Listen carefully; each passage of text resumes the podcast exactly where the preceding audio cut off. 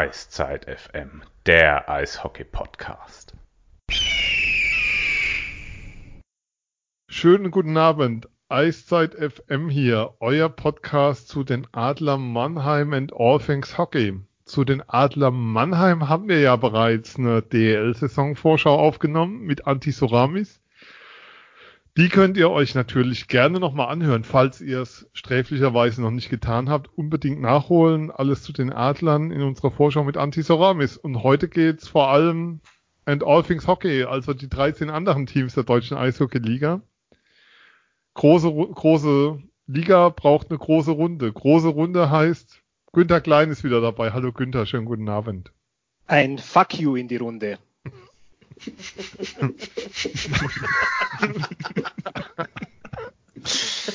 ähm, wir nehmen das mal als Auftrag ähm, aus München oder Augsburg. Das sehen, wir, das sehen wir dann noch, wo das herkommt. Einen ebenso schönen guten Abend nach Köln an Tubebong von Heimspiel.de. Hallo Tube, schönen guten Abend. Hallo zusammen. Das war jetzt zu freundlich, aber damit müssen wir leben. Ähm, ebenfalls dabei ist der Phil von Eiszeit FM natürlich. Hi Phil, schönen guten Abend. Hallo Abend, alle miteinander. Den Flo müssen wir heute auch wieder entschuldigen. Der ist leider noch im Termin, aus dem er nicht rauskommt. Ähm, bis hin ihm nach. Viele Grüße an der Stelle. Und wir haben euch einen Überraschungsgast angekündigt. Er war Pressesprecher beim ERC Ingolstadt bis zum April diesen Jahres. Martin Wiebenmösterer gibt seine Podcast-Premiere. Hallo Martin, schön, dass du hier deine Podcast-Premiere gibst. Guten Abend ähm, und herzlichen Dank für die Einladung. Sehr, sehr gern. Ähm, wir wollen reden über die DEL, über die 13 anderen Teams, vielleicht auch noch über die Adler, wenn ihr das nachher wollt und die Zeit reicht. Ähm, wir haben so ein bisschen getippt bei uns in der Runde. Günther meinte München letzter, Augsburg erster, das haben wir rausgenommen, weil es das Ergebnis verfälschen würde und äh, deshalb beugt er sich der Schwarmintelligenz an der Stelle. Ähm, wollen auf die Teams gehen, aber ähm, wir müssen einen Gast unserer Sendung ein Stück weit verabschieden, der lange bei uns war. Günther Tino Boos ist nicht mehr ähm, ja für Strafen bei der DL zuständig. Wir werden ihn vermissen, du auch.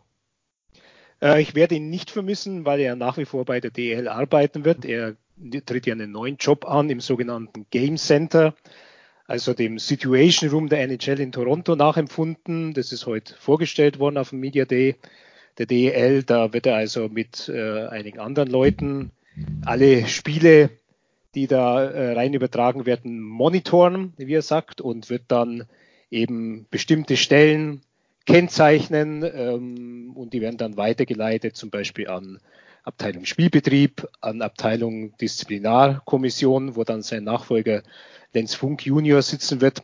Also der Tino Boos bleibt ja noch voll in der, in der DL dabei und es ist natürlich auch für die DL ganz gut, äh, weil er jetzt für die ähm, Einrichtung dieser, dieser neuen, ähm, dieses neuen Tools Game Center ein erfahrener Mann ist und äh, da sicher eine, eine wichtige Rolle spielen wird.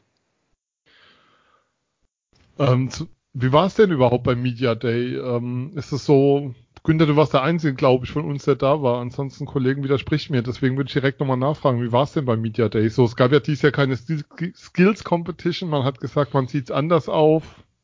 Was kannst du erzählen?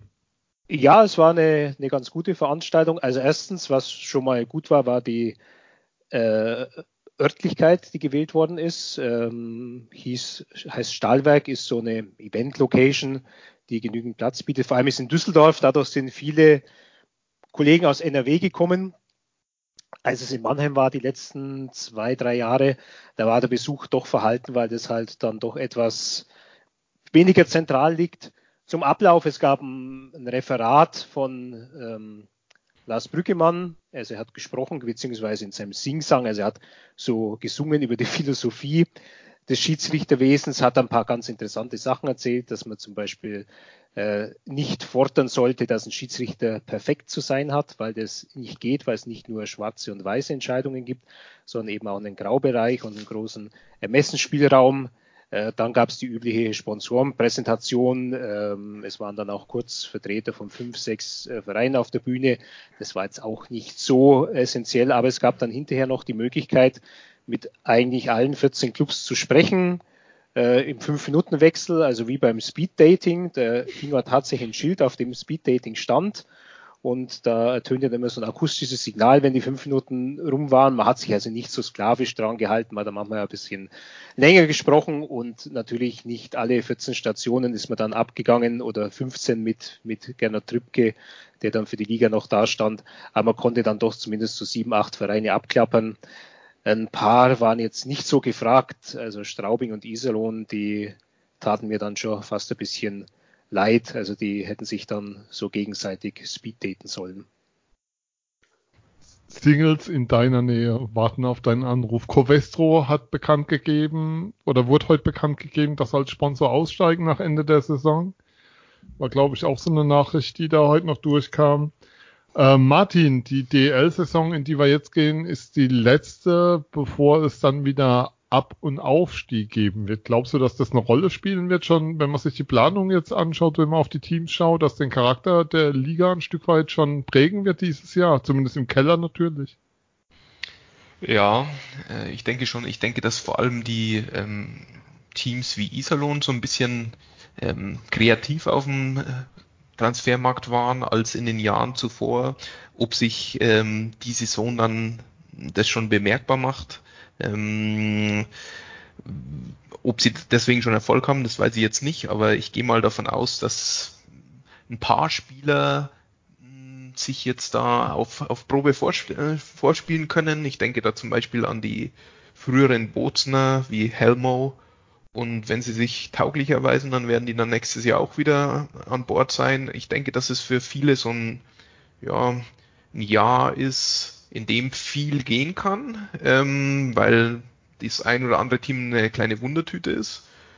Aber vor allem auch mit Blick auf die nächste Saison dann äh, schon perspektivisch geschaut wurde. Und ich kann mir auch vorstellen, dass bei vielen Spielern äh, Optionen im Vertrag drin sind auf ein weiteres Jahr.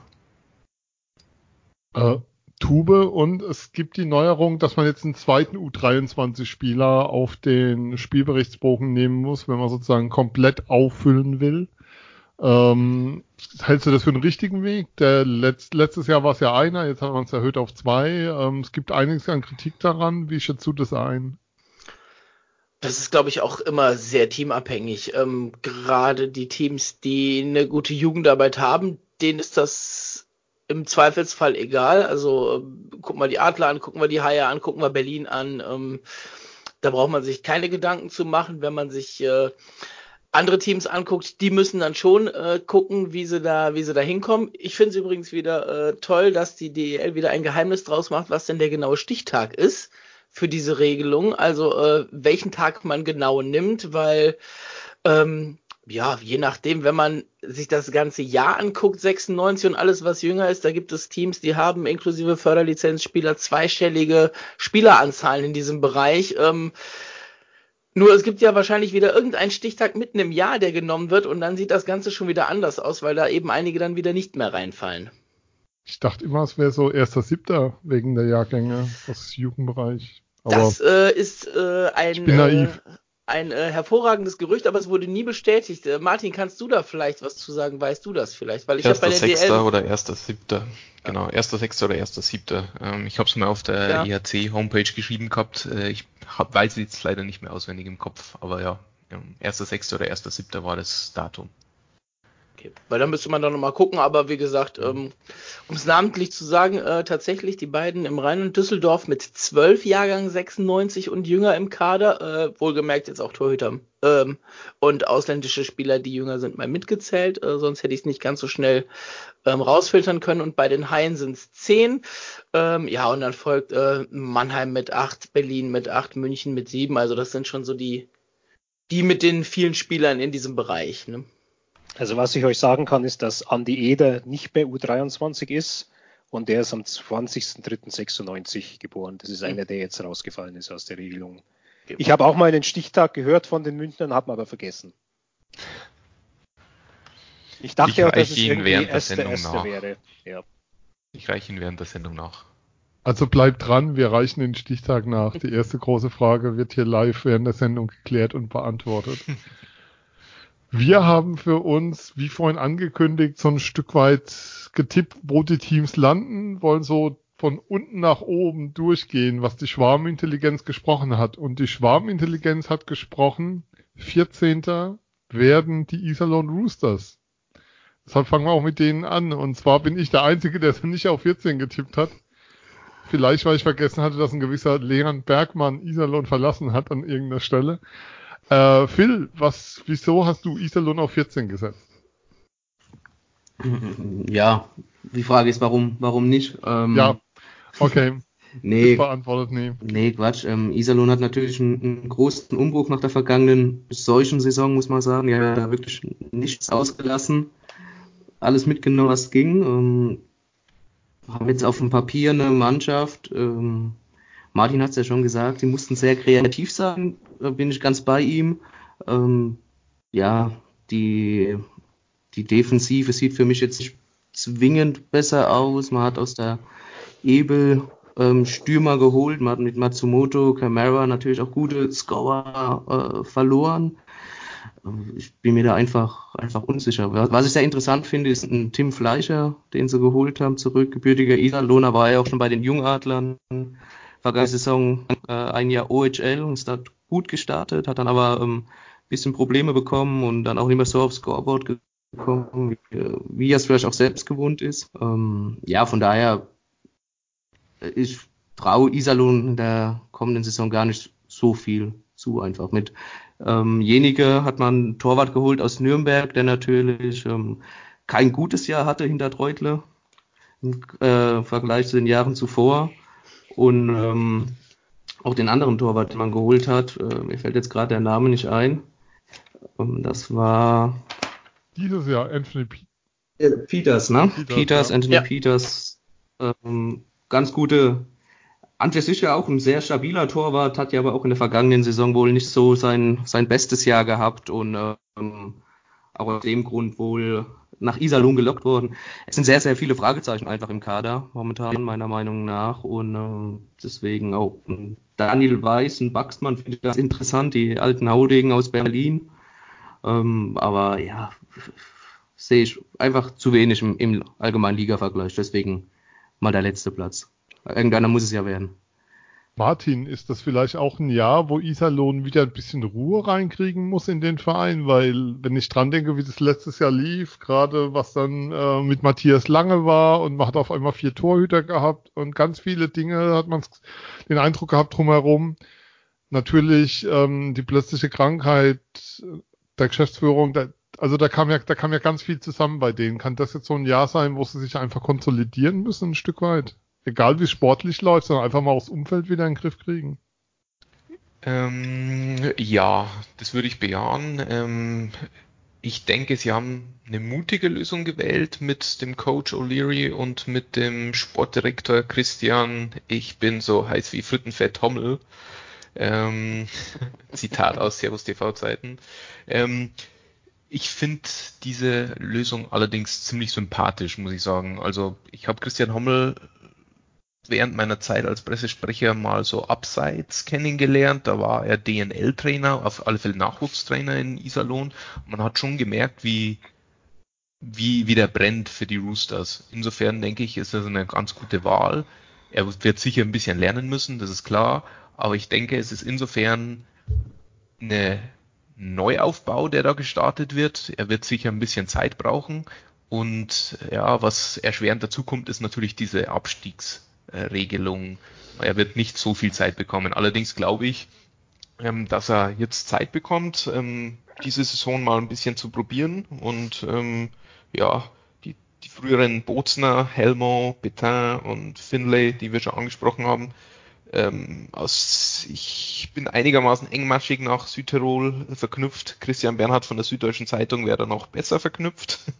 Aber ähm, die haben dort einen guten Namen hinterlassen. Ob sie gut genug für, sind für die DEL, äh, ich denke schon. Ob sie allerdings so diese Topscorer-Reihe einnehmen können, das müssen sie erst beweisen. In der Vorbereitung waren sie es nicht.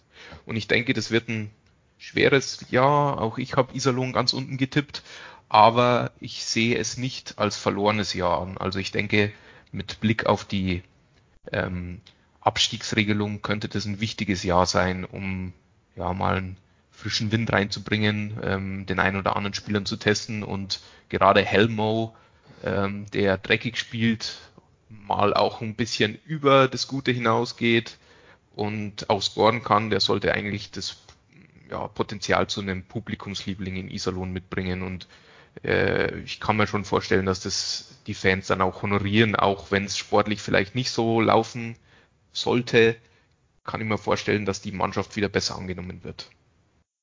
Was man natürlich sagen muss, eine Eishalle, die eine Waffelampel hat, wird für immer unsere Sympathien haben. Und du kriegst einen Durstlöcher zu kaufen. Immer noch das geilste Eishockey-Erlebnis, was ich in der DL bisher hatte, ein Spiel in Iserlohn, wo dir einfach auf diesen Presseplätzen vorne so komplettes Dach wegfliegt, wenn die hinter dir abgehen. Dieses Pressedach, dieses Pressedach haben sie ja noch hingebaut, nachdem in den Playoffs 2 15 mein Laptop kaputt gegangen ist, weil ich mit Bier überschüttet worden bin von der Fankurve dahinter. Es war nicht der erste Laptop, der da kaputt gegangen ist. Ja, das sind einige. Der Vollständigkeit ja. halber zum Thema Iserlohn. Ich habe sie nicht auf den letzten Platz getippt. Ich habe ja München getippt als letzten. Ja. ja. Ähm, also ich, ich hatte auch jetzt äh, wenig Vorstellung davon, was Iserlohn da genau macht. Also ich habe jetzt heute mal den Trainer erle erlebt, den ähm, O'Leary.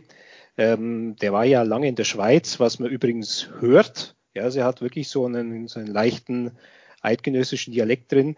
Er hat auch so eine Schweizer Figur. Ähm, also ich glaube, er hat da den Käsespezialitäten in ähm, äh, Lausanne, wo er glaube ich war, längere Jahre, hat er dann doch erheblich zugesprochen. Ähm, ja, die Mannschaft interessant, äh, wie jemand aus äh, Südtirol dann hier spielen wird. Äh, in Augsburg würde man sich jetzt natürlich an den großen Präzedenzfall erinnern, vor 20 Jahren in etwa hat Augsburg damals ähm, die Stars aus Bozen geholt. Das waren die Herren Maslenikow und Wostrikow. Und da dachte man, ja gut, wenn die aus Italien kommen, dritte, dritte Reihe in Deutschland, mehr wird's nicht werden. Und es waren eigentlich die Sturmstars der Vereinsgeschichte dann. Also die haben natürlich überragend eingeschlagen, wobei natürlich äh, als ehemalige Spieler von ZSK Moskau, dort ausgebildet noch zur Zeit, als ZSK noch, noch ZSKA war, äh, haben natürlich international einen anderen Stellenwert, aber die haben im Ausland halt bis dahin nur in Italien gespielt und danach dann eben noch zum Ausklang in der DEL. Interessant sicher Torhüterpositionen, weil voriges Jahr, äh, eigentlich die letzten Jahre, war Iseron immer gut aufgestellt auf der Torwartposition und irgendwie haben die sich da äh, selber total zerschossen. Also ich kann das nach wie vor nicht nachvollziehen. Die hatten zwei intakte Torhüter und haben einen dritten dazugeholt und ähm, da gab es ein einziges Durcheinander und am Ende äh, war dann Torhüter eigentlich eine Schwachstelle. Bei Ihnen, bei Andreas Jenicke, glaube ich schon, dass der in dieser neuen Konstellation wieder so spielen kann, wie er in Nürnberg vor zwei, drei Jahren war und der ähm, eine solide Nummer eins werden kann. Und dann fiel mir noch ein Name auf in äh, der Aufstellung im Roster, ein, ein junger Spieler, Jahrgang 98, Nils Semensky. Ähm, fällt mir zunächst auf, weil ich äh, seinen Vater habe spielen sehen, John Semensky. Da merkt man dann, wie alt man wird. Der kam Mitte der 80er Jahre nach Deutschland als junger Team Kanada-Spieler ein sehr lässiger Typ, über den man sagt, der würde am liebsten mit Kopfhörern und dem Helm aufs Eis gehen. Und damals, Mitte der 80er, ja, da hat noch niemand Kopfhörer getragen. Ja, da war Kopfhörer was mit Kabel und für zu Hause und nichts mit, äh, mit Ohrstöpseln und so weiter. Der hat damals, äh, ihr werdet es erraten, zunächst in Augsburg gespielt, war aber dann sehr lange in äh, verschiedenen äh, in, in der Oberliga unter, unterwegs, vor allem, glaube ich, äh, Klostersee, so Erding, diese, diese Ecke, war dann später auch Trainer, was einen immer wieder erstaunt, dass die lässigsten Spieler dann ernsthafte Trainer werden. Und sein Sohn äh, war in der Salzburger Akademie und ähm, ja, und jetzt zuletzt in der, in der äh, in, in Kanada dann mit ein Jahr. Also da bin ich schon gespannt, was da kommt. Aber offensichtlich ist er wohl eines der besseren Talente aus dem Jahrgang. Dann nehmen wir das so mit. Und ähm, ich gucke gerade mal, wer bei uns auf Platz 13 gelandet ist. Ich würde noch, ich würd noch eine Sache äh, äh, kurz anschließen, äh, Sven. Ähm, Iserlohn ist tatsächlich die letzten Jahre ungeachtet ähm, außer Mannheim mit Larkin, aber das ist ja noch so eine andere Sache, der einzige Verein, der schon mit zehn äh, vergebenen Lizenzen in die Saison geht. Das heißt, sie haben dann kaum noch Spielraum hinterher. Die haben A kaum noch Spielraum und, und einer muss tatsächlich äh, von Beginn an auf der Tribüne sitzen. Ich frage mich eben immer, das gilt übrigens auch für Mannheim, bei zehn Lizenzen, wenn einer sitzen muss, ob du dann nicht automatisch irgendwie einen Torhüter nimmst. In vielen Fällen. Das ist äh, dann die Frage. Also bei Iserlohn lag es ja unter anderem auch daran, ähm, ähm, sie hatten ja äh, Madeiski ähm, geholt, der ja bei den Haien letztes Jahr noch war, der jetzt allerdings dann doch irgendwie in der Heimat geblieben ist und dann haben sie ja Bobby Raymond noch nachverpflichtet und damit halt diese, diese zehnte Lizenz noch, noch ausgeben müssten. Am Ende vorher waren sie auch bei neun, also haben sie da auf dem deutschen Markt wohl nichts mehr gefunden, ähm, um dann nochmal nachzulegen. Und von daher bin ich mal gespannt. Klar ist natürlich auch immer, es kann auch immer einer verletzt sein, dann gibt sich die Sache sowieso nicht. Ähm, aber ja, wenn alle fit sind, dann kann es A immer den Goalie treffen. Ähm, oder je nachdem böses Blut geben, ne? Kann auch äh, Motivation sein. Also ich denke schon, dass es, äh, es muss nicht negativ sein. Ja, aber gerade bei Iserlohn ist es mir aufgefallen, weil die ja doch einen sehr, äh, einen sehr dehnbaren Einbürgerungsparagraphen zu haben scheinen. Vielleicht nicht mehr. ja. Ja, warum dieses Risiko nehmen, wo du doch in der letzten Saison noch jemand hättest einbürgern können? Mhm. Aber ich habe ja gelernt, ähm, die Gesetze sind überall gleich und Bremerhaven kann das nicht mehr hören, womit uns ein wunderbarer Übergang zu unserem Platz 13 gelungen wäre. Ähm, fast schon zu großartig. Bremerhaven ist auf 13 gelandet in unseren Tipps. Ähm, bei mir sind sie wieder in Playoffs, weil sie irgendwie immer in den Playoffs sind. Ich kann eigentlich gar nicht genau sagen, warum, wie man das anders sehen kann, aber insgesamt hab, haben die ähm, dieses Jahr ist. Moment, jetzt muss ich kurz schauen, ob ich mich nicht verzählt habe. Ähm, nee, das stimmt schon. Äh, Bremerhaven. Ich habe ich hab hier in der Tabelle was falsch getippt, deshalb sieht es gerade etwas merkwürdig aus hier und deshalb bin ich gerade am Rudern und Springen. Wir nehmen live auf, ihr kriegt es mit. Bremerhaven ist bei uns auf 13 gekommen. Doch, das stimmt. Dann habe ich ähm, ja, wenn man, wenn, man, wenn man, wenn man eine Excel vor sich hat und eine Excel nicht lesen kann, dann soll man es bleiben lassen. ähm, ich suche mir jetzt einen anderen Job. Günther, Bremerhaven, ähm, wieder Leute abgegeben, wieder Ausländer gefunden, ähm, immer noch wieder Deutsche dabei, ähm, Ross Mauerman zurück nach langer Verletzung, weiterhin spannendes Team oder wie siehst du das eigentlich so? Ähm, kleiner Etat und jedes Jahr in Playoffs dabei. Man wartet ja drauf, dass es mal nicht mehr funktionieren, dass es dieses Jahr gibt. Man sagt ja seit Jahren, dieses Jahr schaffen sie es nicht mehr und sie haben es bisher immer geschafft. Schaffen sie es dieses Jahr auch wieder. Genauso habe ich heute mein Speed-Dating-Gespräch mit Herrn Frei eingeleitet. Wow. Und habe äh, gemerkt, er ist nicht ganz so optimistisch. Also bei so einem Media Day, da strahlen ja alle Optimismus aus. Alle Vereine äh, mit, mit, dem neuen Trainer ist es ganz toll und die sehen dann immer das, das Potenzial, das in der Mannschaft steckt. Beste Vorbereitung aller Zeiten. Genau, es wird natürlich nichts schiefgehen und endlich passen menschlich alle zusammen. Äh, Alfred Prey hat so ein bisschen traurig gewirkt. Und die Stimmung war so ein bisschen unten, so wie sein Schnauzbart so runterhängt. So war es auch bei ihm. Also er sieht seine Mannschaft schon als Opfer des Erfolgs, dass halt da auch immer gute Leute äh, weggeholt werden. Das ist jetzt in den vergangenen drei Jahren auch dann, dann wirklich passiert. Die haben ja eigentlich die erfolgreichste Saison ihrer Vereinsgeschichte hinter sich. Also wenn man das Abschneiden in der Hauptrunde zum Maßstab nimmt. Sie sind halt dann in den Pre-Playoffs äh, auf Nürnberg getroffen, als die dann gerade so im Aufschwung befindlich waren. Äh, ich habe auch dieses Thema Einbürgerungen angesprochen und da hat sich natürlich die Bremerhavener Einstellung nicht geändert. Ist, es ist ja auch äh, korrekt, was er sagt. Ja, also die, ähm, äh, die Leute, die sie holen, ähm, die, die haben ja diese deutschen Wurzeln.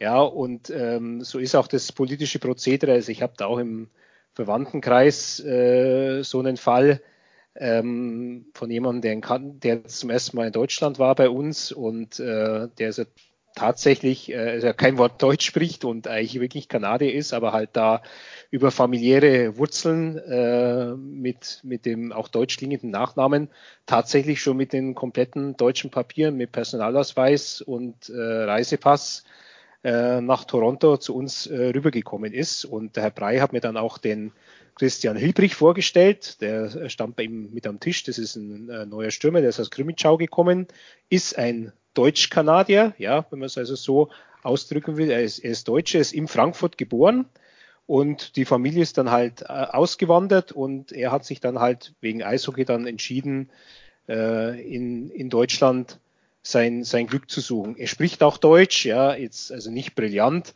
aber ich sage mal, das war so zum Beispiel auch bei Danny Novak, einem der ersten in Deutschland geborenen, in Kanada aufgewachsenen, der dann vor, vor 30 Jahren äh, zurückgekommen ist als, als junger Spieler. Der musste sich dann an die Sprache, die er aus seiner Kindheit äh, oder von zu Hause irgendwo noch im Kopf hat, wieder gewöhnen. Bei Olaf Kölzig war es genauso, ja. Also der konnte auch Deutsch, aber es musste immer so äh, ein bisschen geweckt werden. Ja, und ansonsten sagt Alfred Brey, es ist äh, legal, was wir machen. Äh, stimmt ja auch und, und andere machen das auch so. Es ist eben der, der Weg der Fishtown Penguins Bremerhaven. Die Zuschauer honorieren das. Die haben wieder über 3000 Dauerkarten verkauft. Die haben eine Stadionauslastung von 96 Prozent. Und äh, ja, man glaubt, dass äh, dieser glückliche Lauf ja irgendwann vielleicht mal zu Ende gehen wird. Auf der anderen Seite, sie haben halt mit, mit Thomas Pöpperle einen sehr guten Torhüter. Ja, sie haben mit, mit Mike Moore in der Abwehr eine echte Integrationsfigur. Und ähm, sie haben auch vorne zum Beispiel den Jan Urbas, ähm, muss ich auch sagen, das ist ein Stürmer, der halt äh, schon mit zu den Besseren in der DL einfach gehört. Einen, einen Riesenkörper, ein guter Skater, Torriecher, erfahren, nervenstark. Also ein toller Spieler, den sicher andere auch gern hätten. Und er ist immer noch Slowene. Er ist immer noch nicht Deutscher, ja, obwohl er jetzt schon ein paar Jahre da ist. Ja, ich ähm, muss zugeben, ich muss zugeben, dass ich Bremerhaven mag. Es ist ein sympathischer Standort. Ähm, die haben immer bei euch von, den, von den Leuten ja. her. Ja, genau. Also es gibt viele Clubs, die in Ingolstadt, die, äh, die in, wenn die ein Auswärtsspiel in Bayern haben, in, in Ingolstadt neben den Stadion schlafen und dann im Stadion trainieren und dann eben zum Auswärtsspiel noch eine Stunde weiterfahren. Ähm, sind sympathische, bodenständige Leute. Also äh, ich mag die, äh, ja, wie nennt man das? Die Geschäftsstelle, ähm, die Geschäftsstellenmitarbeiter sind alle sehr nett. Ähm, Backoffice war das Wort, oder? Genau, Backoffice, danke. Ja. genau das habe ich gesucht. Ähm, ja, ähm, sind alles sehr nette Leute, bodenständig, ähm, sehr bemüht und ähm, Alfred Brey ähm, auch sehr äh, angenehm, wenn er dann ähm, in Bayern ist, verfällt er wieder in das Oberpfälzisch ähm, rein. Ähm, ich werde jetzt keinen Witz über Oberpfälzisch machen. Ähm, äh, aber er hat, einen, er hat einen lustigen Dialekt, Mischung Oberpfälzisch und ähm, äh, Norddeutsch ähm, mit dem ST statt dem St. Ist auf alle Fälle sehr lustig, aber ist ein, ist ein netter Typ, sind alle sehr bemüht. Ähm, ich glaube tatsächlich allerdings auch, wie es äh, Günther Klein eben gesagt hat, ähm, ich denke, dass äh, sie ein bisschen Opfer des Erfolgs geworden sind und ähm, dieses Jahr schon ganz gut mitspielen, ähm, aber vielleicht äh, auf der einen oder anderen Position zu schwach besetzt sind, als dass es für die Playoffs reichen könnte. Ist aber genau. auch, allerdings auch vollkommen nachvollziehbar, wenn es bei Bremerhaven nicht jedes Jahr für die Playoffs reicht. Sehe ich genauso. Ich glaube vor allem, dass halt auf dem U23-Spot, wo man jetzt nur Tom Horschel in der Verteidigung hat und einen Luca Gläser äh, im Sturm, der aus Bayreuth kommt, der auch äh, Jungadler Vergangenheit hat, dort auch in der DNL äh, Torschützenkönig war, ähm, dann Bayreuth auch immer gut gestartet ist die vergangenen zwei Jahre und dann auch immer, ein bisschen eingebrochen ist, jung Vater geworden, jetzt auch erst ähm, 21 geworden und ist halt auch die Frage, wie setzt man die, die jungen Spieler ein, gerade wenn man nur zwei Stück hat und kann man sich leisten, eine Saison mit sechs Verteidigern und elf Stürmern nur zu spielen dann quasi. Also das ist ein bisschen Quantität, Qualitätsfrage auch auf den U23-Spot und das könnte für Bremerhaven am Ende vielleicht auch ein bisschen der Kasus Knacktus sein. Lustigerweise war es ja in den vergangenen Jahren so, dass ähm, die Stürmer der ja, zweiten oder dritten Reihe eher wegverpflichtet wurden ähm, und bei anderen Clubs dann richtig eingeschlagen sind, wie, wie äh, Jason Best zum Beispiel, der in Nürnberg eine sehr gute Saison gespielt hat und jetzt auch in Köln in der Vorbereitung ganz gut losgelegt hat. Ähm, ich bin von Zengerle und äh, Urbas und Verlic überzeugt. Und auch Friesen hat jetzt so ein bisschen die Torjägerqualitäten gezeigt. Allerdings glaube ich, dass es dieses Jahr eben so Secondary Scoring aus den hinteren Reihen eher nicht zu geben wird.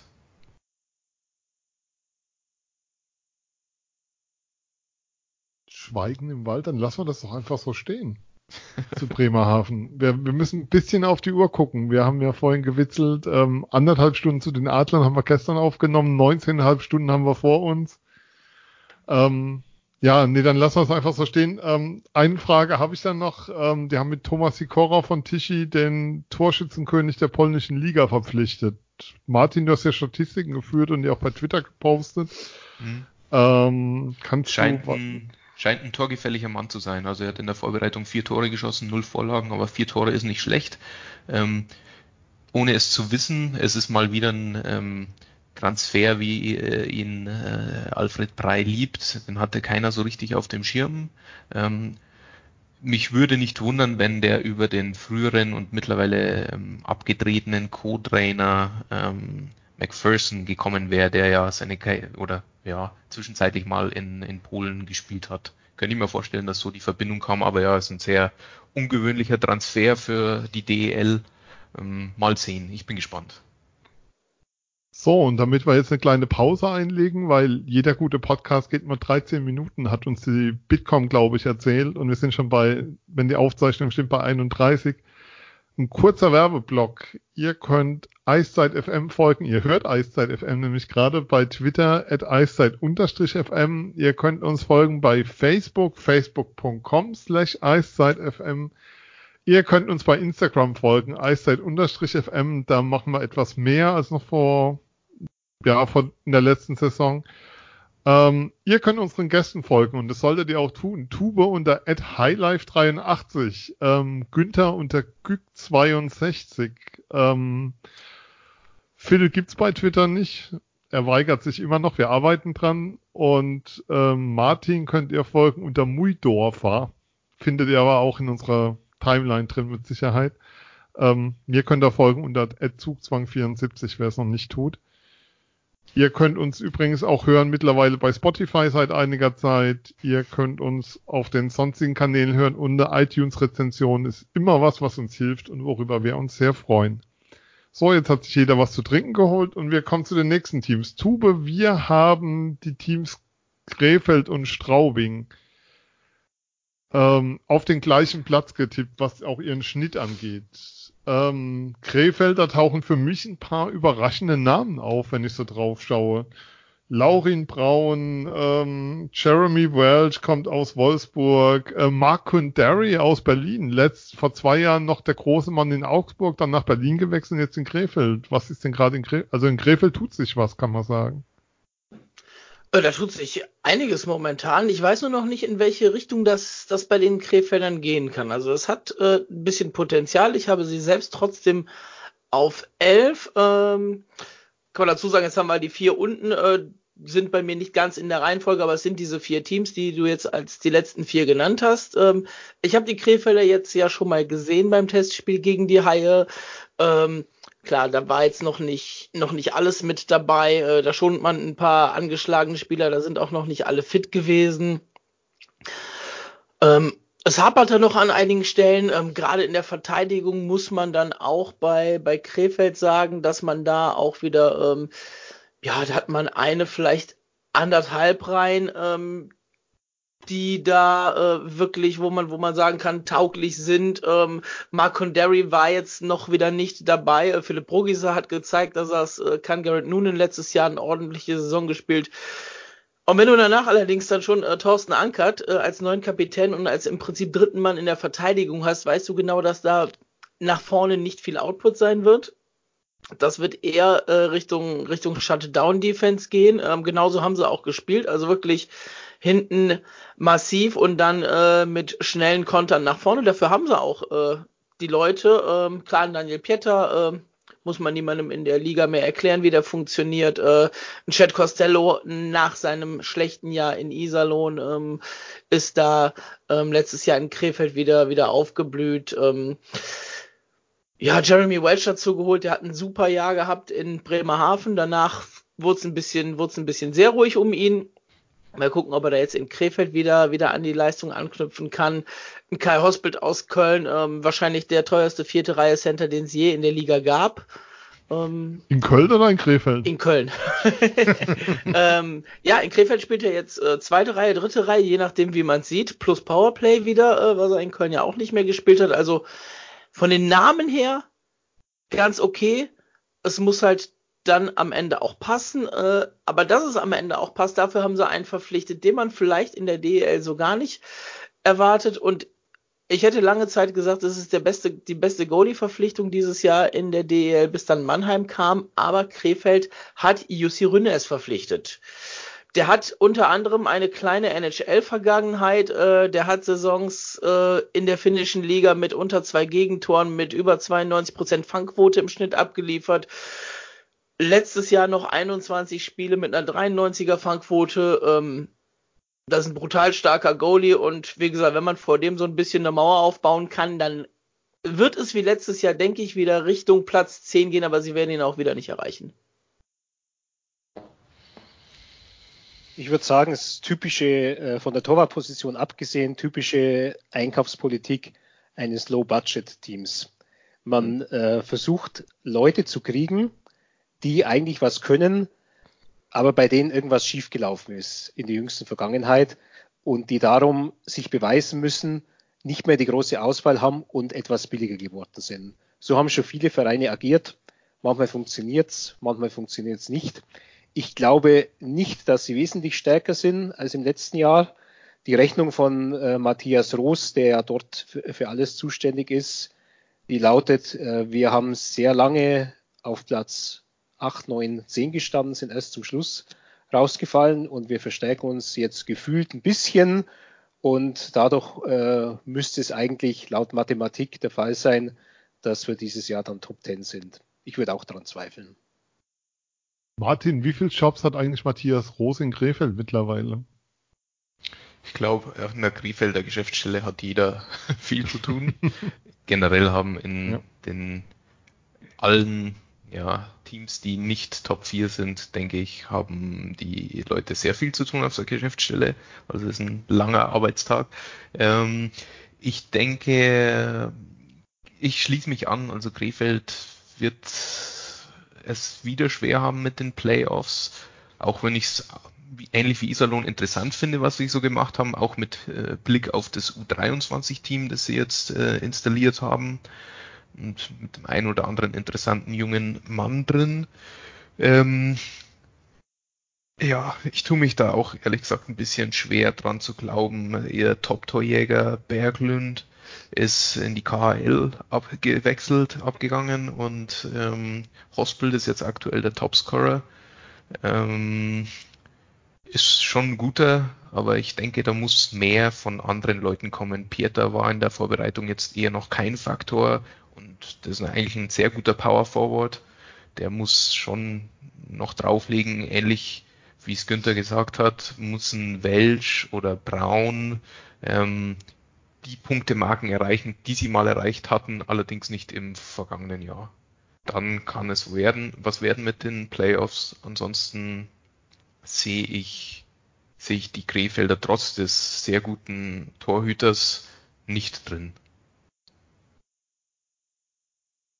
Dann nehmen wir das so mit und gehen zum nächsten Team, das wir gleich getippt haben, was Krefeld angeht. Straubing Tigers. Ähm, ich bleibe mal bei den Bayern. Phil, äh, verzeih mir bitte. Günther, Straubing, auch ein Team, für das sich wenige interessiert haben. Beim Speeddating haben wir gelernt. Etwas vereinsamt bei ähm, DL sucht Frau. Ähm, wie soll ich sagen, wenn ich mir letztes Jahr Straubing angeschaut habe, dann hat sich letztes Jahr viel getan bei Straubing im Kader. Dieses Jahr ist ja mein Eindruck, ähm, dass es relativ ruhig geblieben ist, was so neue Spieler anging, dass es eher so ein Jahr ist, wo man das vom letzten Jahr fortsetzen will, was sich da getan hat. Ich ja. meine, der große Wechsel in mhm. Straubing findet ja eh in der kommenden Saison dann statt, wie man jetzt schon weiß. Ja, wenn dann äh, Leubel nach Mannheim geht. Leubel, in der, Leubel in der NHL geht, bitte, da geht nicht mehr. ja, genau, ja. Äh, natürlich, das wird natürlich ein, ein, wertvoller und interessanter Transfer für Mannheim. Ich glaube, dass die Straubinger nichts falsch machen und äh, mich wundert es, dass sie so weit unten eingeschätzt werden, denn die hatten eine gute letzte Saison, ja, waren auch hinten raus ziemlich stark, hatten ein bisschen Pech von der Platzierung her, weil da halt alles sehr, sehr nah zusammen war in diesem Mittelfeld, das ja im Grunde schon bei, bei Platz drei begann, aber sie waren jetzt auf der Torwartposition stabil. Ja, sie haben äh, mit Jeremy Williams, glaube ich, auch den Topscorer der, der DL-Hauptrunde gestellt, ähm, haben mit, mit Connolly einen, einen herausragenden äh, Spielmacher. Ähm, Travis Turnbull, glaube ich, hat sich da gut etabliert. Ja, der hat da äh, reingepasst. Dann äh, Frederik Eriksson, ähm, auch ein sehr wertvoller Spieler, der die Verteidigung stabilisiert hat, ja, bis ihm Patrick Hager dann ins Knie gelaufen ist. Äh, die einzige Position, die sagen wir, so etwas unsympathisch war, war halt Herr Akulatze in der Verteidigung mit seinen 173 Strafminuten und äh, diversen Aktionen, die er da veranstaltet hat. Aber eigentlich sind die auf dem richtigen Weg und ich glaube, weil eben so viele Vereine so einen radikalen Wechsel im Kader haben, dass Straubing da ganz gut reinkommen wird. Und ich sehe die eher so jetzt um Platz 7, 8 mitspielen, als dass ich sie außerhalb der Playoff-Ränge sehe. Also ich habe Dann ja auch. würde ich als, als weiter, zweiter Bayer zum Wort greifen. Ähm, ich habe sie tatsächlich nicht in den Playoffs getippt, äh, allerdings nur aufgrund der Konkurrenz, die es dieses Jahr gibt. Also ich könnte mir genauso vorstellen, dass sie da reinkommen.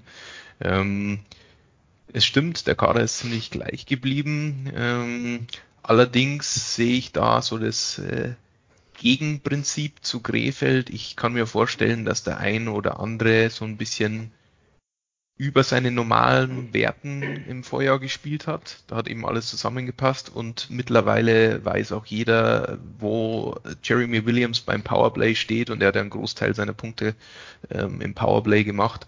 Ich denke, dass sie ein bisschen schwerer haben werden und ähm, Übrigens an dieser Stelle, ähm, wenn es klappt mit den Playoffs, dann nur dank äh, den Herrn Brunhuber, der ja der neue Star ist, zumindest ist er auf dem Sonderheft der Eishockey News vorne drauf. Bei anderen Teams sind es Leute wie Wolf oder Seidenberg oder ja, ähm, solche Kracher und äh, Straubing nimmt einen Rookie drauf. Das finde ich ein bisschen verwunderlich, aber. DL2 okay. Champion.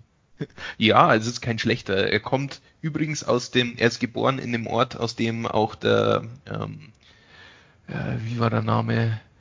Äh, Kübelböck, Daniel Kübelböck kommt. Also das ist bei so eine halbe Autostunde. oder? Genau, ist so eine ja, halbe ja. Autostunde von, äh, von meinem Geburtsort weg. Ähm, nee, ist ein ganz vernünftiger Junge, was ich so höre. Scheint auch ein ganz gutes Talent zu sein. Hat auch in den Nachwuchsnationalmannschaften ansprechende Leistungen gezeigt. Der wird schon, äh, der wird einen guten Schritt machen, aber ich denke insgesamt wird es fürs Team extrem knapp nicht für die, für die Playoffs reichen. Es ist übrigens ja ganz klar, warum der auf dem Titel ist weil die U23-Regelung auch fürs Eishockey News Sonderheft gilt. Und die mussten, die hätten nur zwölf Hefte raus, zwölf Titel rausbringen dürfen. Die mussten dann zwei mit äh, U23-Spielern bestücken. Ich weiß jetzt allerdings nicht, wer der zweite U23-Spieler ist. ich nee, habe nur das Münchner und das Augsburger Heft gesehen. Genau, äh, gibt's keinen, keinen anderen, glaube ich, aber ja, ich kann es auf alle Fälle empfehlen. Also äh, wer da reinschaut, der ist eine ganz gute Saisonvorbereitung. Ja, darauf fußt dieser ganze Podcast hier. bist, du, bist du von der Eishockey News bezahlt? also, nein, ich bezahle die Eishockey News, damit ich hier diesen Podcast machen kann. ähm, der Klassiker ist nein, ähm, aber es ist wirklich ähm, immer empfehlenswert. Punkt. Also, das ist so ein Ding, das schleppst du auch das ganze Jahr über irgendwie mit. Also, es gibt ja auch bei anderen Sportarten, dass du das Gefühl hast, ähm, so ein Sonderheft nimmst das ganze Jahr einfach mit und packst es immer wieder ein.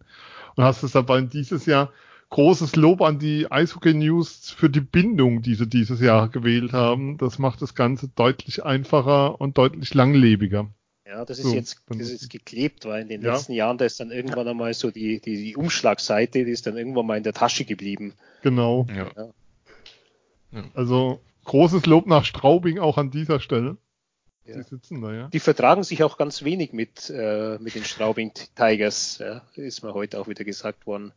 Also mit Herrn Dunham äh, äh beidseitige Funkstille. Oh. Ähm, ich sage lieber nichts dazu. ähm, lassen wir einfach so stehen. Ähm, keine Funkstille gibt es bei uns, weil das nächste Team, was wir, wir haben sie auf 11 dann, ähm, haben wir sie auf 11? Moment. 14, 13, 12, 11. Nein, auf 10, Entschuldigung. In den Pre-Playoffs als erstes Team. Die Schwenninger Wild Wings, Phil. Was, was ist da schiefgegangen, dass Schwenning in die Pre-Playoffs kommt? Ich weiß nicht, was ihr in Schwenningen seht. Ich habe sie nicht in den Pre-Playoffs. nee, aber ähm, ja. Es gibt hier zwei, die es in den Pre-Playoffs haben. Ich habe sie auch nicht in den Pre-Playoffs. Alles gut. Ähm, ja, Schwenningen ähm, definitiv ein Kader, der, der auch interessant ist, ähm, der kreativ ist, der überstrahlt wird wieder ähm, von, von Strahlmeier natürlich im Tor und mit. Wow, äh, Wortspiele vom Allerfeinsten hier. Ja, ja. Es gibt, ich habe so meine Momente. Ja. Ähm, Wenn du jetzt noch Kanoni hinterher schießt, ähm, jetzt, jetzt, hast du mir die Pointe genommen, schade. Wer Nein. weiß, was Alexander dazu sagt. Ja. Ja, ähm, ja, wenn man von hinten nach vorne vorgeht, wie gesagt, ähm, Strahlmeier in der Verteidigung hast du dann allerdings einen, einen Christopher Fischer geholt und einen Dylan Yeo äh, aus Iserlohn beide, die definitiv äh, offensiv äh, ja ihre Stärken haben, dafür aber auch unübersehbar defensiv ihre Probleme. Ähm, und das bei einer Abwehr vorher, die alles andere als sattelfest war ähm, jetzt noch ein Simon Danner äh, in die Verteidigung verbannt, als, langjährig, als langjähriger Kapitän und ähm, gelernter Stürmer. Der ist auch nicht so glücklich über diese Rolle, ähm, was man so hört. Bin ich auch gespannt, was da noch so äh, rauskommt, ob es nicht auch ein ja, selbstgemachter Unruheherd quasi oder Feuer, was man sich ja selbst gelegt hat, werden könnte. Umso erstaunlicher dann aber tatsächlich die, ähm, die, die Stürmer. Ähm, Patrick Canoni ja schon, schon angesprochen. Auch ein Andreas Tourison, wenn der so ausgesprochen wird, und Schön Köpping gekommen, ähm, ist ja auch schon ein bisschen rumgekommen. Erfahrener Mann. Alexander Weiß verpflichtet. Ähm, ja, Jamie McQueen aus, aus Berlin, also Namen, die man vorher ähm, eher nicht mit Schwenningen in Verbindung gebracht hätte. Liegt natürlich auch daran, dass ähm, die Sponsoren mit Blick auf Auf- und Abstieg natürlich ähm, ein wenig nachgelegt haben finanziell und sich da auch ein bisschen strecken, damit äh, Schwenningen auch in den nächsten Jahren uns mit DEL-Eishockey beglückt. Ähm, ja, Wir freuen uns da ja immer drüber. In, also in Mannheim freut man sich da immer drüber. So solange Frankfurt nicht da ist, definitiv. Wobei der ewige Klassiker ist, dass Schwenningen es permanent schafft, in Mannheim zu spät mit dem Bus anzureisen, weil sie irgendwie immer vergessen, dass in Stuttgart Stau ist. Wer kann auch auf die Idee kommen? Ja. Ja. Aber und ja, ähm, von, um aber nochmal zurückzukommen, Platz 10, klar, warum, warum nicht? Können sie auch schaffen. Ich glaube aber, dass es nicht ganz reicht. Also ich habe es auf 11 getippt, aber das ist natürlich alles ein bisschen Kaffeesatzleserei. Es kommt natürlich darauf an, wie sie auch äh, verletzungsmäßig durchkommen, aber das ist bei jedem anderen Verein ja auch. Aber wie gesagt, die, die Verteidigung ist so ein bisschen die Schwachstelle, meiner Meinung nach. Und ähm, sich nur auf Strahlmeier zu verlassen, schwierig. Also ich habe sie auf 13 getippt, aus dem einfachen Grund, wer den einzigen Twitterer unter den Eishockeyspielern abgibt, der aktiv wirklich dieses Medium nutzt und den du da auch gut kontaktieren kannst mit Dominik Bittner, der wird nicht in die Playoffs kommen. Das ist dann die Social Media Strafe an der Stelle. Tube, du hast in die Playoffs Bittner spielt aber in Wolfsburg mittlerweile, ne? Ja, ähm, deswegen wird ja auch Wolfsburg in die Playoffs kommen und Schwenningen nicht bei mir. Also, okay. Tube, du hast Schwenningen auf 10. Ja, ich ähm, habe sie auf 10. Das ist, ähm, also man muss man ganz klar sagen, ne, um Platz 10 rum. Ähm, man hätte auch Straubing, äh, Krefeld äh, da draufsetzen können. Ich habe mich für Schwenningen entschieden, ähm, gerade wegen der Addition, die sie im Sturm halt haben. Äh, wir haben viele schon genannt. Äh, einen Namen haben wir noch nicht genannt. Das ist Mike Blanton. Ähm, der kommt auch äh, aus Südtirol. Der kommt auch aus Bozen. Ähm, ist im Vergleich zu den beiden, die nach Iserlohn gegangen sind, für mich fast noch der, der deutlich stärkere, den sie sich da geholt haben. Ähm, hat das Jahr davor sogar noch ein NHL-Spiel für Ottawa gemacht. Ähm, kann viel. Ähm, ich habe ihn letztes Jahr zwei, dreimal gesehen. Also einmal in der Vorbereitung mit den Haien, dann noch zweimal tatsächlich, ähm, als ich, als ich Bozen so gesehen habe. Ähm, ein Mark Fraser in der Verteidigung, der als, als neuer Spieler jetzt auch direkt das C bekommen hat. Äh, das ist jemand, der in der, der in der Kabine wirklich auch direkt das Wort hat. Ähm, wo du Twitter angesprochen hast, äh, der hat äh, auf Twitter direkt schon mal Pfeile Richtung Jason Akeson von den Haien verschossen. Die werden also irgendwo eine Vergangenheit mal zusammen gehabt haben. Äh, bin ich auch mal drauf gespannt, was das die Saison so gibt. Und ja, das ist einer, der macht's hinten etwas sattelfester. Vorne, wie gesagt, ähm, gute Spieler geholt. Ähm, vorne war ja eigentlich eher so immer das Problem bei den Schwenningern. Ich glaube, das wird sich jetzt ein bisschen drehen. Und dann kommt es bei Schwenningen äh, auch wieder drauf an, wie gut ist das denn Strahlmeier. Ähm, der hat jetzt letztes Jahr nicht sein Top-Jahr, äh, wie vor zwei Jahren zum Beispiel. Ähm, das merkt man dann auch direkt. Ähm, knapp äh, 4% in der Fangquote weniger. Äh, äh, Entschuldigung, äh, 1,5% in der Fangquote weniger, ein halbes, äh, ein halbes Tor. hat er keine gehabt. Nee, ich habe äh, die, äh, die, äh, die Deutschland-Statistik darunter direkt gehabt. Äh, ähm, aber halt auch ein halbes Gegentor pro Spiel mehr. Und das ist dann halt doch was, ähm, gerade mit dem Sturm, den sie hatten, äh, wenn du hinten alle zwei Tore im Schnitt ein Tor mehr kassierst, merkst du das schon. Aber wenn das alles passt, ähm, ja, gerade mit der Offensive, äh, Tourisson kam als Name ziemlich früh, dass er, dass er die DEL auf dem Schirm hat. Ähm, ich hatte ihn lange in Düsseldorf verortet, weil man aus der Richtung auch sowas gehört hatte. Und dann ist er dann ja fast aus dem Nichts in Schwenningen aufgeschlagen. Ähm, Jamie McQueen aus Berlin, ähm, der defensiv jetzt auch nicht so die Granate ist, aber er kommt aus zwei 20-Tore-Saisons hintereinander für Berlin. Äh, nicht zu vergessen, zweimal 30 plus Tore in der DEL 2 gemacht vorher. Ähm, auch der war mit den Haien mal in Verbindung gebracht worden im Sommer und ist dann in Schwenning gelandet. Da haben die vorne Minimum zwei gute Reihen. Ähm, wenn Pukala aus seiner, aus seiner Verletzung äh, endlich wieder, wieder zu alter Stärke findet, dann kriegt man um ihn herum aufgebaut mit Sicherheit auch noch eine dritte gute Reihe oder er geht dann wieder weiter nach vorne und man rutscht ein bisschen hinten durch.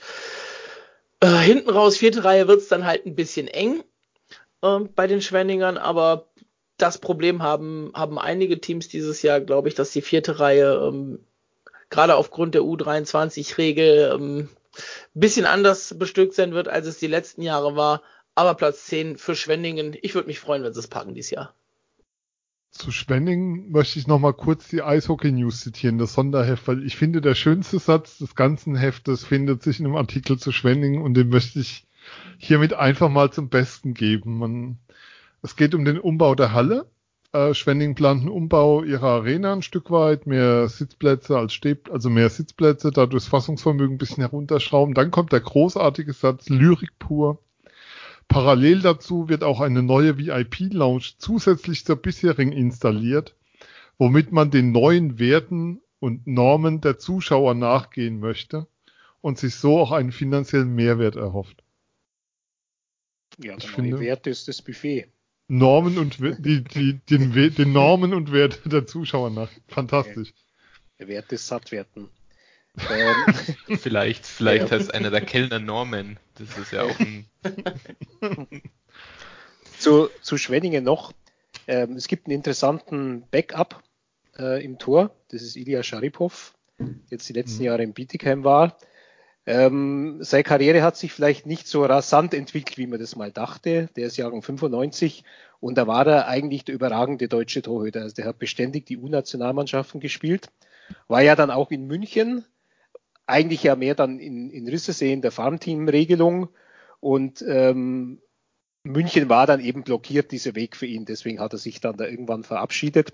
Ich habe ihn mal mit Bietigheim spielen sehen vor ähm, eineinhalb Jahren bei diesen Endspielen äh, in Rüsselsee. Da fand ich ihn jetzt relativ überzeugend. Gut, das war jetzt auch nur, nur ein Spiel. Ähm, ich habe auch mit, mit Jürgen Rumrich, dem Sportchef, gesprochen, der sagt, es ist mehr Geld im Kader. Man denkt tatsächlich dran, dass ähm, ein Jahr kommt, in dem man absteigen kann. Also darauf bereitet man sich vor, auf allen Ebenen, auch auf der Verwaltungsebene, auch mit dem, mit dem Stadion. Äh, von der Mannschaft her eine viel stärkere nordamerikanische Prägung. Man hat es ja die letzten Jahre so etwas über die skandinavische Schiene probiert. Und dann finde ich, äh, was für Schwenningen sprechen könnte, wenn man voriges Jahr eine Tabelle gemacht hätte, ja, in der man die früheren Spiele unter Pat Cortina als Trainer rausrechnet. Von dem Moment an, wo äh, der Engländer kam, der Paul Thompson, ich glaube, in der Tabelle wären sie wahrscheinlich zumindest schon in die Pre-Playoffs reingekommen. Also der hat dort wirklich was bewirkt. Und jetzt ist er von Anfang an da, äh, bekommt eine Mannschaft, die vielleicht äh, vom Spielercharakter besser zu seiner Art Eishockey passt. Und deswegen sehe ich Schwenningen unter den ersten zehn. Geht mir ähnlich. Ähm, was vor allem äh, so ein bisschen heraussticht aus den Verpflichtungen, also bei Canoni weiß ich es aus eigener Erfahrung, den hatte ich ja jetzt letztes Jahr in Ingolstadt ähm, auch Blunden, Turson und äh, Turishon und Fraser sind als sehr, sehr gute Spieler für die Kabine bekannt. Also die haben da sicher eine also die Kabine wird nicht das Problem bei Schwenningen in diesem Jahr. Das kann ja schon mal einen Ausschlag geben, so wenn man rund um Platz 10 spielt. Da kann eine gute Kabine schon viel wert sein und ein paar zusätzliche Punkte einbringen, wenn man sich eben versteht. Ähm, ja, ich stimme da ein Phil bisschen zu. Ähm, der Sturm ist sehr gut mit Canoni, McQueen und Blanton, sollte man eine der gefährlicheren Reihen in der Liga haben. Ähm, Blanton schätze ich auch ganz hoch ein, körperstarker Spieler, der sich allerdings ähm, auch mal provozieren lässt. Ähm, Im letzten Jahr äh, vom, beim Finchgau Cup von Colt Chopke ähm, ordentlich verdroschen worden. ähm, aber ja, ich, der, der Sturm ist deutlich stärker als zuletzt. Äh, Coach Thompson hat ja so angekündigt, dass er offensiver spielen will und da passt auch McQueen ganz gut rein. Ähm, insofern lautet das Motto bei den Schwenningern God Save McQueen. Wirklich Englisch. Und, ein schönes T-Shirt ähm, zu kaufen unter, ähm, glaube die Kollegen aus Kassel haben dann Shop bei Spreadshirt Hockey Stuff. Also wer God Save McQueen als T-Shirt kaufen möchte, kann das dort tun. Mhm passt in Schwenningen so gut wie nirgends mit dem englischen Trainer. Ähm, ich glaube auch, dass für Strahlmeier so ein Jahr ja, Probe aufs Exempel wird, wie gut er denn wirklich ist, nachdem nicht mehr die gesamte Mannschaft ähm, auf Verteidigen eingestellt ist, sondern er tatsächlich auch vielleicht mal Schüsse, mehr Schüsse abbekommt, die ja durch die offensivere Ausrichtung eben zwangsweise kommen. Ähm, ja, aber wie gesagt, wenn ihr mich jetzt noch hört, liebe Hörer, dann Respekt an Eiszeit FM, weil ich halte in diesem Jahr deutlich mehr von den Schwenningen als zuletzt. Ähm, ähm, also das muss man auch als Mannheimer, glaube ich, anerkennen, dass sie ein bisschen sich äh, gesteigert haben. Ich denke, es wird ähm, für, für die erste Playoff-Runde schon reichen. Aber ja, die Defensive muss man mal sehen, wie die zurechtkommt. Ich glaube, in Mannheim wird das ein Wunschviertelfinale gegen Schwenningen. Jetzt mal so gesagt. Könnte man sich gut vorstellen. Ähm, wie wir Mannheim getippt haben, da kommen wir später zu. Wen wir vor den Schwenningern haben. Und ich glaube, das ist die Meldung natürlich gewesen, die im Sommer so Eishockey Deutschland ein Stück weit bestimmt hat, Günther. Äh, Thomas Sabo hört nach Ende der Saison mit seinem Engagement als Namenssponsor und Großsponsor ähm, in Nürnberg auf. Ähm, Glaubst du, dass es Auswirkungen haben wird auf die bestehende Saison, zum einen auf das Sportliche, auch auf das Umfeld in Nürnberg und wie sich das auswirken wird? Weil man sieht ja auch, wenn man sich den Kader anschaut, da hat schon wieder eine, eine deutliche Reduzierung stattgefunden gegenüber vorigen Jahren. Ja, ich glaube, das wird sich schon in der Saison bemerkbar machen, äh, weil die Spieler dann halt einfach in die ungewisse Zukunft blicken. Die wollen ja dann irgendwann mal Bescheid äh, bekommen, kriegt der Verein einen ähnlichen Etat zusammen mit, mit anderen Sponsoren, mit kleineren Sponsoren? Oder muss ich mich als Spieler da aktiv nach einer anderen Lösung umschauen? Also es sind schlechte Voraussetzungen. Der Kader ist äh, schwächer geworden. Ähm, sie haben viele Verletzte. Äh, das ist schon mal ein Handicap, mit dem sie in die Saison gehen müssen. Sie sind darauf angewiesen, dass Leute jetzt besser spielen wie Will Acton, der voriges Jahr gemessen an seinen Möglichkeiten und dem, was er in Schwenningen gezeigt hat, eine Vollkatastrophe war. Und äh, ich weiß auch nicht, ähm, Trainerposition, also ich habe heute mit Patrick Reimer gesprochen, der hat den äh, Kurt Kleinendorst natürlich gelobt. Äh, der Martin kann vielleicht ein bisschen mehr zu ihm sagen, weil der auch mal kurz in, in Ingolstadt war. Also mir ist äh, Kurt Kleinendorst, der ist, ist ein Name, der bei mir seit ungefähr 30 Jahren im Kopf rumschwirrt, weil Ende der 80er Jahre war der immer in Deutschland so bei Oberligisten als möglicher Neuzugang im Gespräch und er hat dann tatsächlich, glaube ich, 89 ist er dann in Ingolstadt mal aufgetaucht für ein mhm. halbes Jahr und äh, eben weil das halt so ein etwas lustiger, einprägsamer Name war, Deswegen habe ich den, den nie vergessen. Und, er trinkt äh, nur einen kleinen war dann so, Durst oder so. Genau, ja, und war da ja. so, so ein Aha-Effekt, als der dann Jahrzehnte später als Trainer aufgetaucht ist. Also mich überzeugt es nicht, was, was Nürnberg so hat und so äh, der André Dietsch, der jetzt da ja der, der Sportchef ist, äh, die haben ja auch einen gewaltigen Wechsel im Management der sagt dann so, ja, Mannschaft ist sie vielleicht nicht so toll, aber Finnland ist ja auch Weltmeister geworden, das hätte zuvor auch niemand gedacht. Das ist eine relativ schwache Argumentation. Also ich glaube, dass die unter enormem Druck stehen und äh, wenn dann halt die Erfolge sich nicht einstellen, dann wird da so eine, eine Depression aufkommen oder kann halt zumindest aufkommen und das kann eine sehr unangenehme Saison werden. Noch, noch schlimmer als die letzte Saison war. Ja, ähm, Martin. Zu Kleinendorf. Ähm, ist ein guter Typ, ist auch ein guter Trainer, ähm, der auch mit Brandon Buck sehr gut zurechtkam in Ingolstadt, was äh, für Ingolstadt wichtig war und in Nürnberg natürlich auch wichtig ist, äh, weil wenn Brandon Buck und Chris Brown tatsächlich das erhoffte Sturmdo sind, dann kann Nürnberg da schon ein bisschen marschieren und ich hätte sie ehrlich gesagt auch deutlich stärker eingeschätzt, wenn jetzt nicht diese Verletzungsseuche gekommen wäre. Das ist schon ja, tragisch. Mit O'Brien ist ein sehr guter Stürmer jetzt raus. Mal sehen, ob der überhaupt mal in der DL zum Einsatz kommt. Ähm, sie werden noch nachverpflichten, was man so liest. Ähm, insofern kann ich das noch nicht so wirklich einschätzen. Ich hätte jetzt die eigentlich vor der letzten Saison, da hat man es, wie Günther so sieht, so ein bisschen, kann man, kann man so von den äh, Managern und äh, ja, der Geschäftsstellen Mitarbeitern und rund ums Team so ein bisschen mitbekommen, wie die drauf sind. Ich hatte vor, vor dem letzten Jahr, ehrlich gesagt, ein bisschen Angst um Nürnberg. Ähm, dieses Jahr hatte ich eigentlich ein besseres Gefühl, bis eben diese Verletzungsseuche kam. Ähm, ich fand, dass sie so ein bisschen aus den Fehlern der Kaderzusammenstellung eigentlich gelernt hatten und ein bisschen beweglicher geworden sind, was mit Jurcina, so ein netter Typ, der auch sein mag, aber der war halt ein Öltanker vom Feinsten.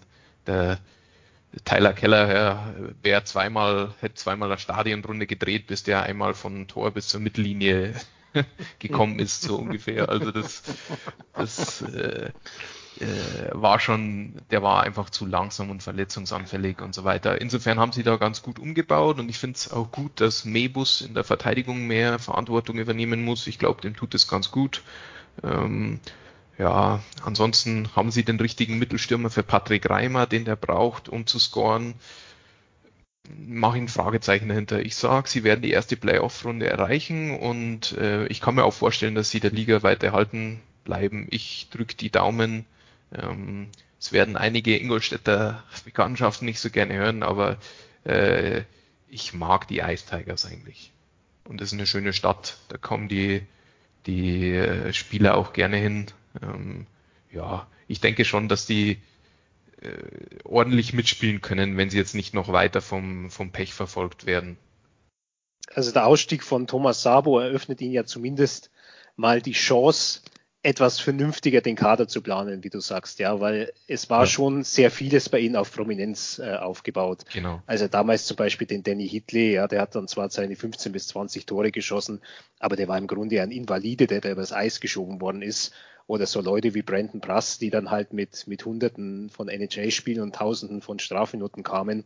Ja, also das hat, äh, das hat diese Mannschaft teuer gemacht. Ja, das hat sie äh, nach vorne gebracht in der, in der Liste, die man aufgestellt hat, wie viele NHL-Spiele an Erfahrung eine Mannschaft hat. Aber es war halt ähm, bis auf vor zwei, drei Jahren, als sie sich von, von ihrer Taktik extrem auf München eingestellt haben, wie begegnet man München, waren sie eigentlich nie ein Meisterkandidat. Das nicht, nein.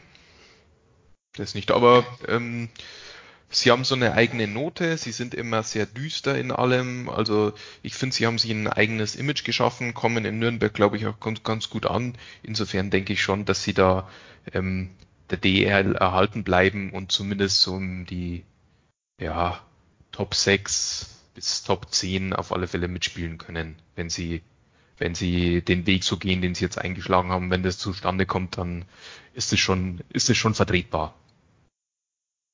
Aber ähm, die, die fetten Jahre sind dann vorbei. Das sollte auch bewusst sein. Aber vielleicht ist das ja ein Weg, mit dem man wieder ganz anders Publikum an sich binden kann, weil ähm, da ist ja durchaus was da und kommt ist ja auch was zurück. Phil, ähm, Nürnberg aus Mannheimer Sicht, der, der Auftaktgegner in der DL am Freitag, der Lieblingsgegner in den Playoffs. Ähm, dann natürlich Pucki, den wir alle furchtbar ins Herz geschlossen haben. Und diese Saison dann noch ein Jungadler mit Tim Bernhard dabei. Ja, mehr gebürtige Mannheimer im Kader als bei den Adlern. Mit dem angesprochenen Tim Bernhard und natürlich Verteidiger Tim Bender. Ja. Ähm, ja, Auftaktgegner, ich denke, es gibt Schlimmere, als nach Nürnberg zu fahren am ersten Spieltag. Gut, als ja, zumal der Nürnberger Kader natürlich ist ja mehrfach angesprochen worden. Also das ist ja, das ist ja unglaublich, was für ein Pech die haben, was die Verletzungen angeht. Definitiv, definitiv. Und ich bin auch mal gespannt, wen sie jetzt ähm, noch nachverpflichten. Ähm, ja. Ich glaube, dass sie auch versuchen werden, äh, die Laie von Andi Eder aus München die ja vorläufig bis 31, bis äh, zum letzten Novembertag mhm. geht, der 30. November gleich, dass sie versuchen werden, die zu verlängern. Und dass er dann den Rest der Saison eventuell vielleicht bis zum Playoffs oder so bleiben kann? Ja, ich, ich glaube, dass sie versuchen werden, ihn für die Saison dann, dann klar zu machen.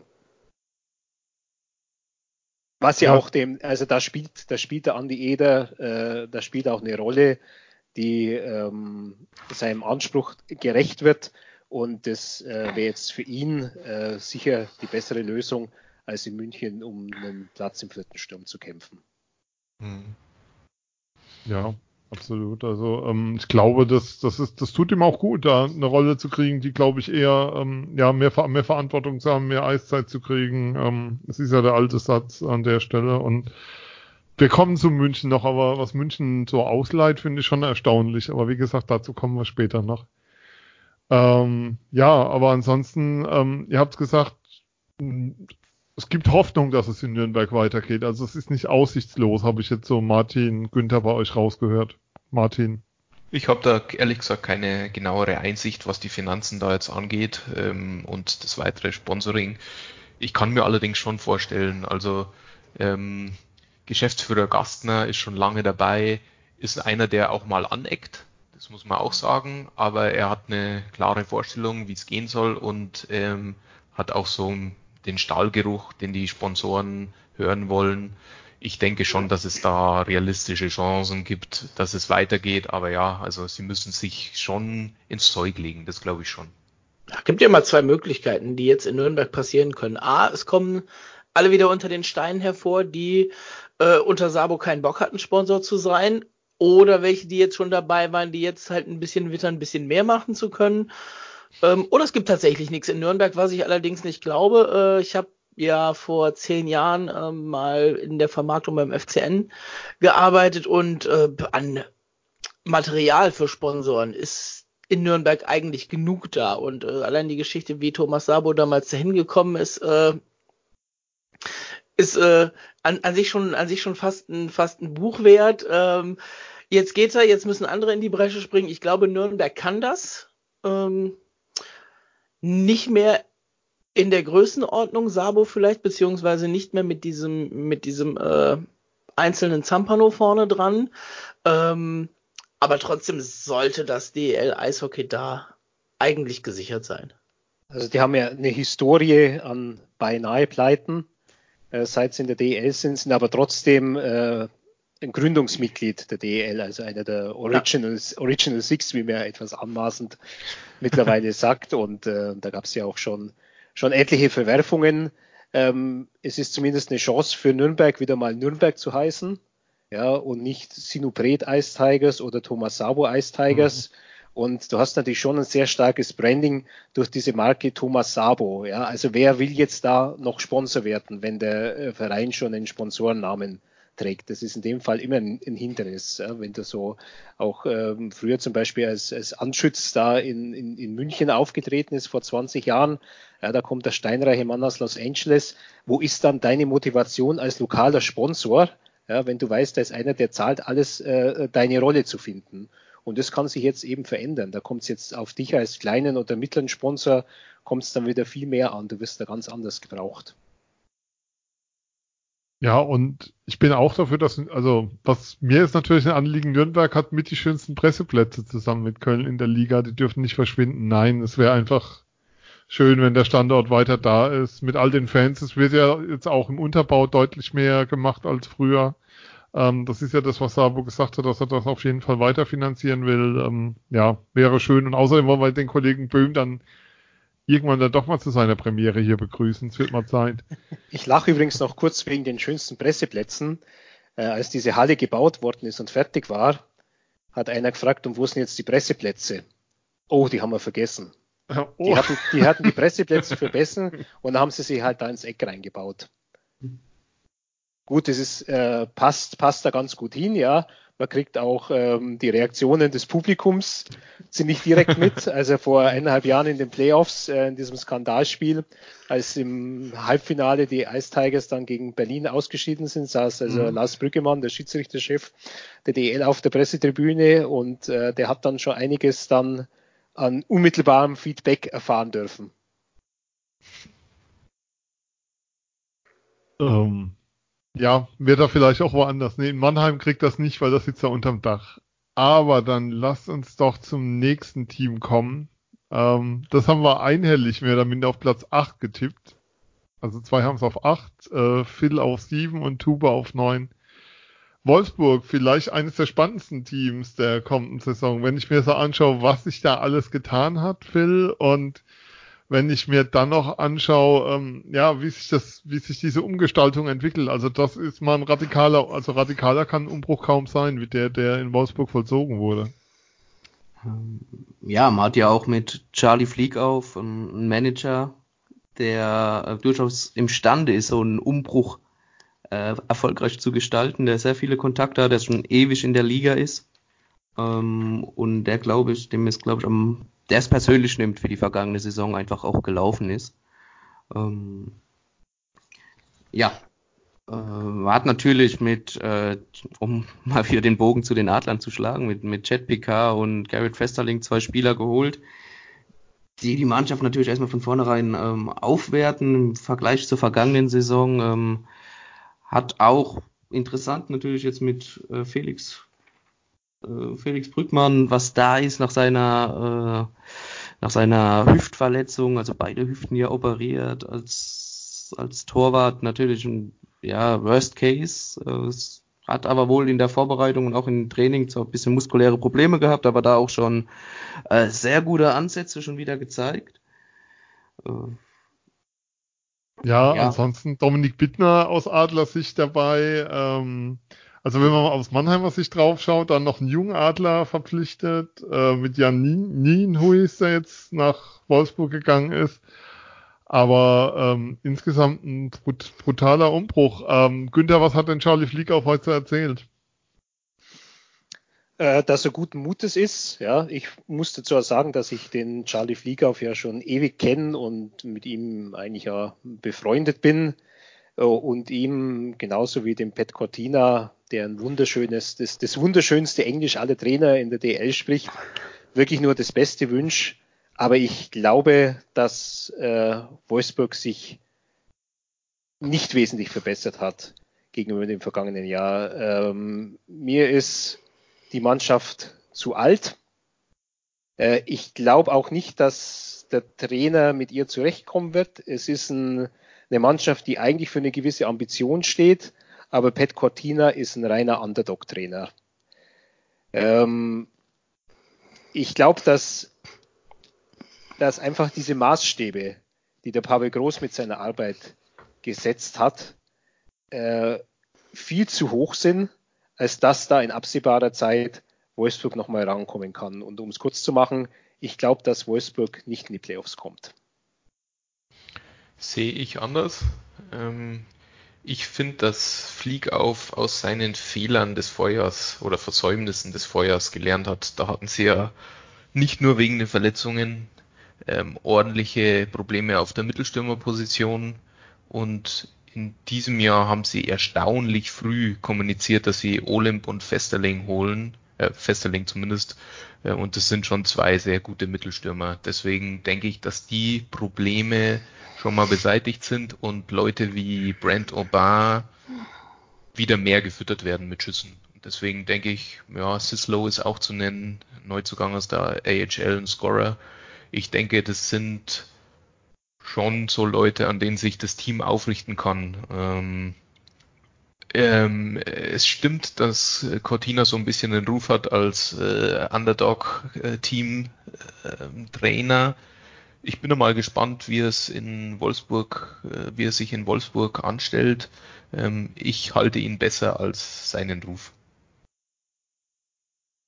Ja, Tube, das wäre meine Frage gewesen. Wenn man sich das Team anschaut, ist vielleicht die Trainerstelle das Thema? Ja, finde ich schon. Ähm, also ich muss dazu sagen, ich bin, glaube ich, der Einzige, der sich nicht unter den Top 8 hat mit auf 9. Ähm, mhm, ja. Ich habe allerdings auch äh, so, glaube ich, zwischen Platz 4 und Platz 9 habe ich, glaube ich, vier oder fünfmal umgestellt, als ich diese Tabelle äh, gemacht habe. Und ich hätte für, für fast jeden ähm, die Möglichkeit gehabt, Argumente zu finden, dass sie, dass sie einen direkten Platz in den Playoffs bekommen. Ähm, bei Wolfsburg die hatte ich nicht in den Top 6, die hatte ich immer so auf 7, 8, 9 und wie gesagt, es ist Cortina an der Bande und der hat in der DEL nicht viel gerissen, der hat mit der Nationalmannschaft äh, gar nichts gerissen. Ähm, es kommen jetzt Spieler dran, die es, die es können. Ähm, Wenn es funktioniert, dann geht auch vielleicht ein bisschen was, ein bisschen was Richtung, äh, Richtung Heimrecht in den Pre-Playoffs vielleicht noch. Aber ansonsten sehe ich sie eher so, eher so im Kampf um Platz 10 auch. Ähm, wenn man sich die, die Testspiele anguckt, ich glaube, äh, Wolfsburg hat am meisten gegen DEL-Gegner getestet, wenn ich es jetzt richtig im Kopf habe, äh, haben Straubing und Nürnberg und Iserlohn geschlagen, haben äh, gegen die Haie und gegen Berlin verloren. Ähm, wo man es gegen Berlin zu dem Zeitpunkt eigentlich gar nicht erwartet hatte, weil da waren die Berliner noch nicht so gut drauf. Und von daher, da ist schon so eine, schon so eine Diskrepanz drin. Also das kann wirklich in, in beide Richtungen gehen und deswegen Top 10 ja, viel mehr, glaube ich, wird es dann dieses Jahr noch nicht. Und dann muss man einfach gucken, wie sich das, wie sich das weiterentwickelt. Allerdings äh, muss man sagen, ähm, dass Charlie Flieger auf da dieses Jahr doch wirklich den Hammer mal hat kreisen lassen und so ein Jahr wie letztes Jahr möchte er noch nicht, äh, nicht nochmal erleben. Dann lasst uns Wolfsburg abschließen mit unserem Tipp auf Platz 8 und auf den kommenden deutschen Meister schauen, den einige von uns fälschlicherweise auf Platz 7 getippt haben, den wir insgesamt in unserer Tabelle auf Platz 7 getippt haben. Günther, was liegt bei unserer Wahrnehmung von den Augsburger Panthern so falsch? Ja, natürlich alles. Ja, also selbstverständlich. Wie könnt ihr den, den deutschen Champions League Stolz so, so behandeln? Also ich drücke jetzt ja gleich vor aus, aus lauter Protest auf meine Stummtaste und schmeiß euch dann alle aus der Leitung. Nein, es kann, kann natürlich schon, schon hinkommen. Ja, und die Augsburger werden wahrscheinlich jetzt nicht so kreuzunglücklich, wenn man ihnen sagt, ihr werdet, ihr werdet Siebter. Man darf ja nicht vergessen, ähm, die Tabelle der letzten Saison. Augsburg war Dritter, die hatten genauso viele Punkte wie Düsseldorf als Sechster. Es ging letztlich um ein paar Tore hin und her. Mhm. Und ähm, es war ein Spiel der Augsburger, da sind sie in München angetreten. Da hatten sie eine Magen-Darm-Grippewelle ähm, und sind also wirklich wie vor ein paar Jahren, fast wie vor ein paar Jahren Ingolstadt, äh, also mit einem, mit einem Torso von der Mannschaft angetreten, haben aber nur 1 zu 3 verloren. Sind sogar am Schluss, haben sogar ein Torwart noch rausgenommen.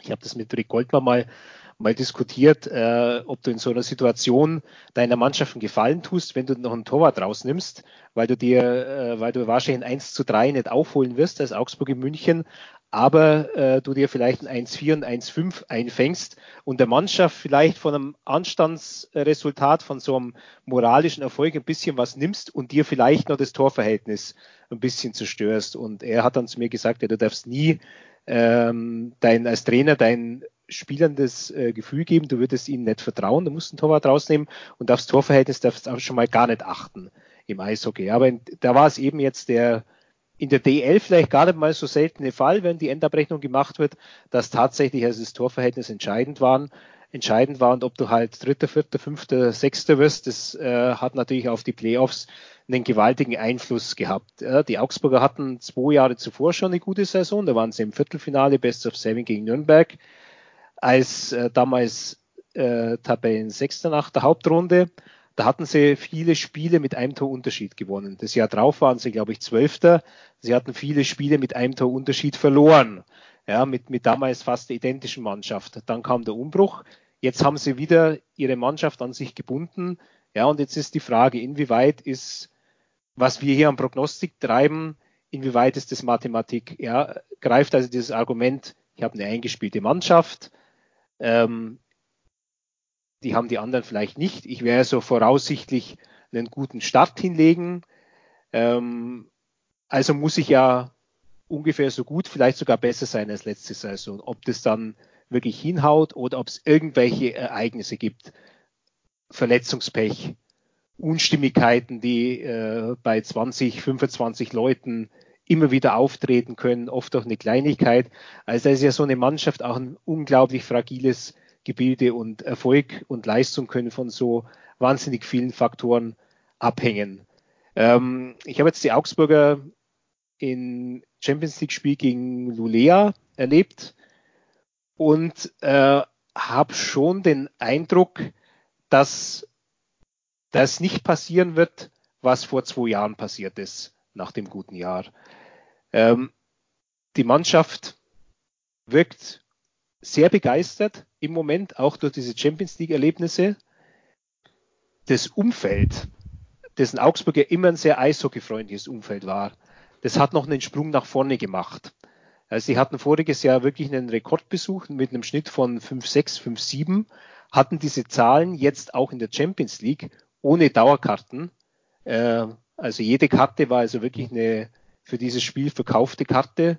5900 Zuschauer gegen Belfast. Das ist ein Wahnsinn. Es waren, äh, ich glaube, 300 Augsburger in Lulea. Es waren 1500 in Belfast mit dabei, obwohl es nicht mal die Möglichkeit eines Direktflugs von, von München nach Belfast gab. Und diese Stimmung jetzt im, im September bei dem Spiel gegen Lulea, äh, die hätte das hätte jetzt äh, das, das achte Playoff-Spiel gegen München im April sein können. Auch so wie die Mannschaft gespielt hat mit der Intensität. Und ähm, auch wenn sich dieser Kader nach wie vor nicht so spektakulär liest, es haben einfach einige Spieler, die jetzt gar so keinen besonderen Leumund hatten, einen Riesensprung gemacht. Sechemski, mittlerweile einer der besten deutschen Verteidiger, Schmölz im Sturm Mann für 15 Tore, der lange verlachte Jaroslav Hafenrichter, der früher in Bremerhaven und Hamburg war, gehört jetzt auch so zum Dunstkreis der Nationalmannschaft. Der spielt im ersten Sturm neben Leblanc, der ist schnell. Äh, dann ist so einer wie dieser David Stieler, der hat in, in Deutschland, in Regensburg in der Oberliga angefangen, ist dann jedes Jahr äh, eine Liga höher gegangen und ist mittlerweile ein völlig ähm, akzeptabler DL-Spieler geworden. Also sie haben auch eine gewisse Tiefe im Kader und auch wenn man jetzt diesen Matt Fraser gesehen hat, der sich im vorigen Jahr extrem schwer getan hat, die ersten zehn Spiele keinen einzigen Scorerpunkt gemacht hat. Er hat jetzt gleich sieben Tore geschossen in vier DEL-Spielen. Also er hat so einen, äh, der hat sich so an, an, an dieses Eishockey hier gewöhnt und äh, hat so einen Zug zum Tor. Da glaube ich sogar, dass die von der Mannschaft her den, den einzigen Abgang auffangen können, den ihm wehtut. Das war McWhite, der so in die, in die KHL gegangen ist der natürlich wirklich ein, ein ganz außergewöhnlicher Spieler war, äh, an beiden Enden des, des Felds gearbeitet, unheimlich schnell, äh, vielleicht sogar der flinkste und wendigste Spieler unter den DEL-Stürmern. Und äh, den haben sie mit einem anderen Typ ersetzt, äh, mit dem äh, Mitch Callahan. Das ist also mehr ein etwas direkterer, rauerer Spieler äh, mit langen Haaren und nicht so vielen Zähnen im Mund bestückt, wenn er wenn er aufs Eis geht, also ein etwas anderer Typ. Aber ich glaube, das könnte, das könnte passen.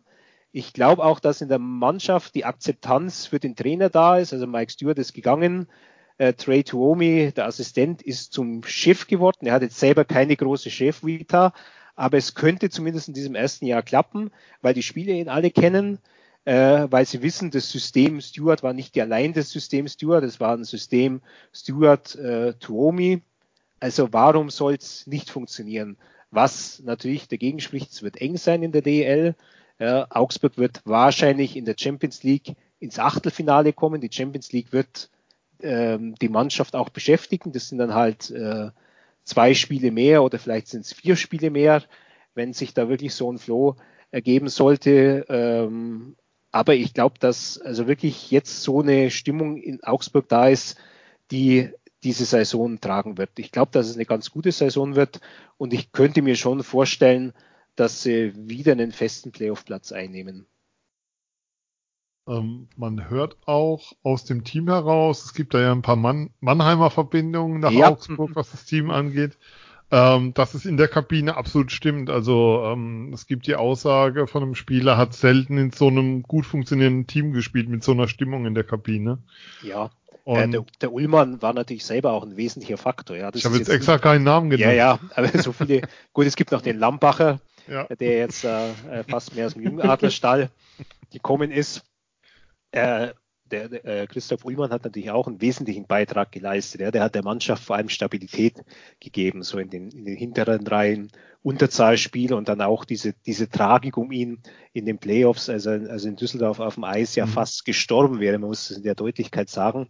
Und äh, beim nächsten Heimspiel, ähm, da stellt er sich jetzt äh, äh, halt in, in, in, in Zivilkleidung äh, ist er da, äh, geht in die Kabine, schaut dort das Spiel an und, und äh, am Schluss geht er aufs Eis und, und winkt den Zuschauern zu nach dem gewonnenen siebten Spiel gegen Düsseldorf und kommt ja dann in der Serie gegen München nochmal zurück.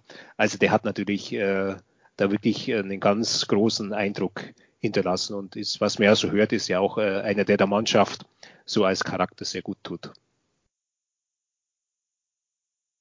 Ja, dann nehmen wir den Parforce zu Augsburg einfach genau so mit und lassen den so stehen. Ähm, auf Platz 6 haben wir in unseren Tipps die Eisbären Berlin. Und die haben für mich ein bisschen so eine, will ich sagen, merkwürdige Personalpolitik, aber was mich wundert ist zu sehen, wie viele junge Spieler Tube bei denen gegangen sind und was sie so abgegeben haben an Jugendtalenten, wo man denkt, das sind doch eigentlich Spieler, die du aufbauen willst und mit denen du was machen willst und die Teil deiner zukünftigen Philosophie sind. Und so ganz verstehe ich es ehrlich gesagt nicht, was da passiert ist.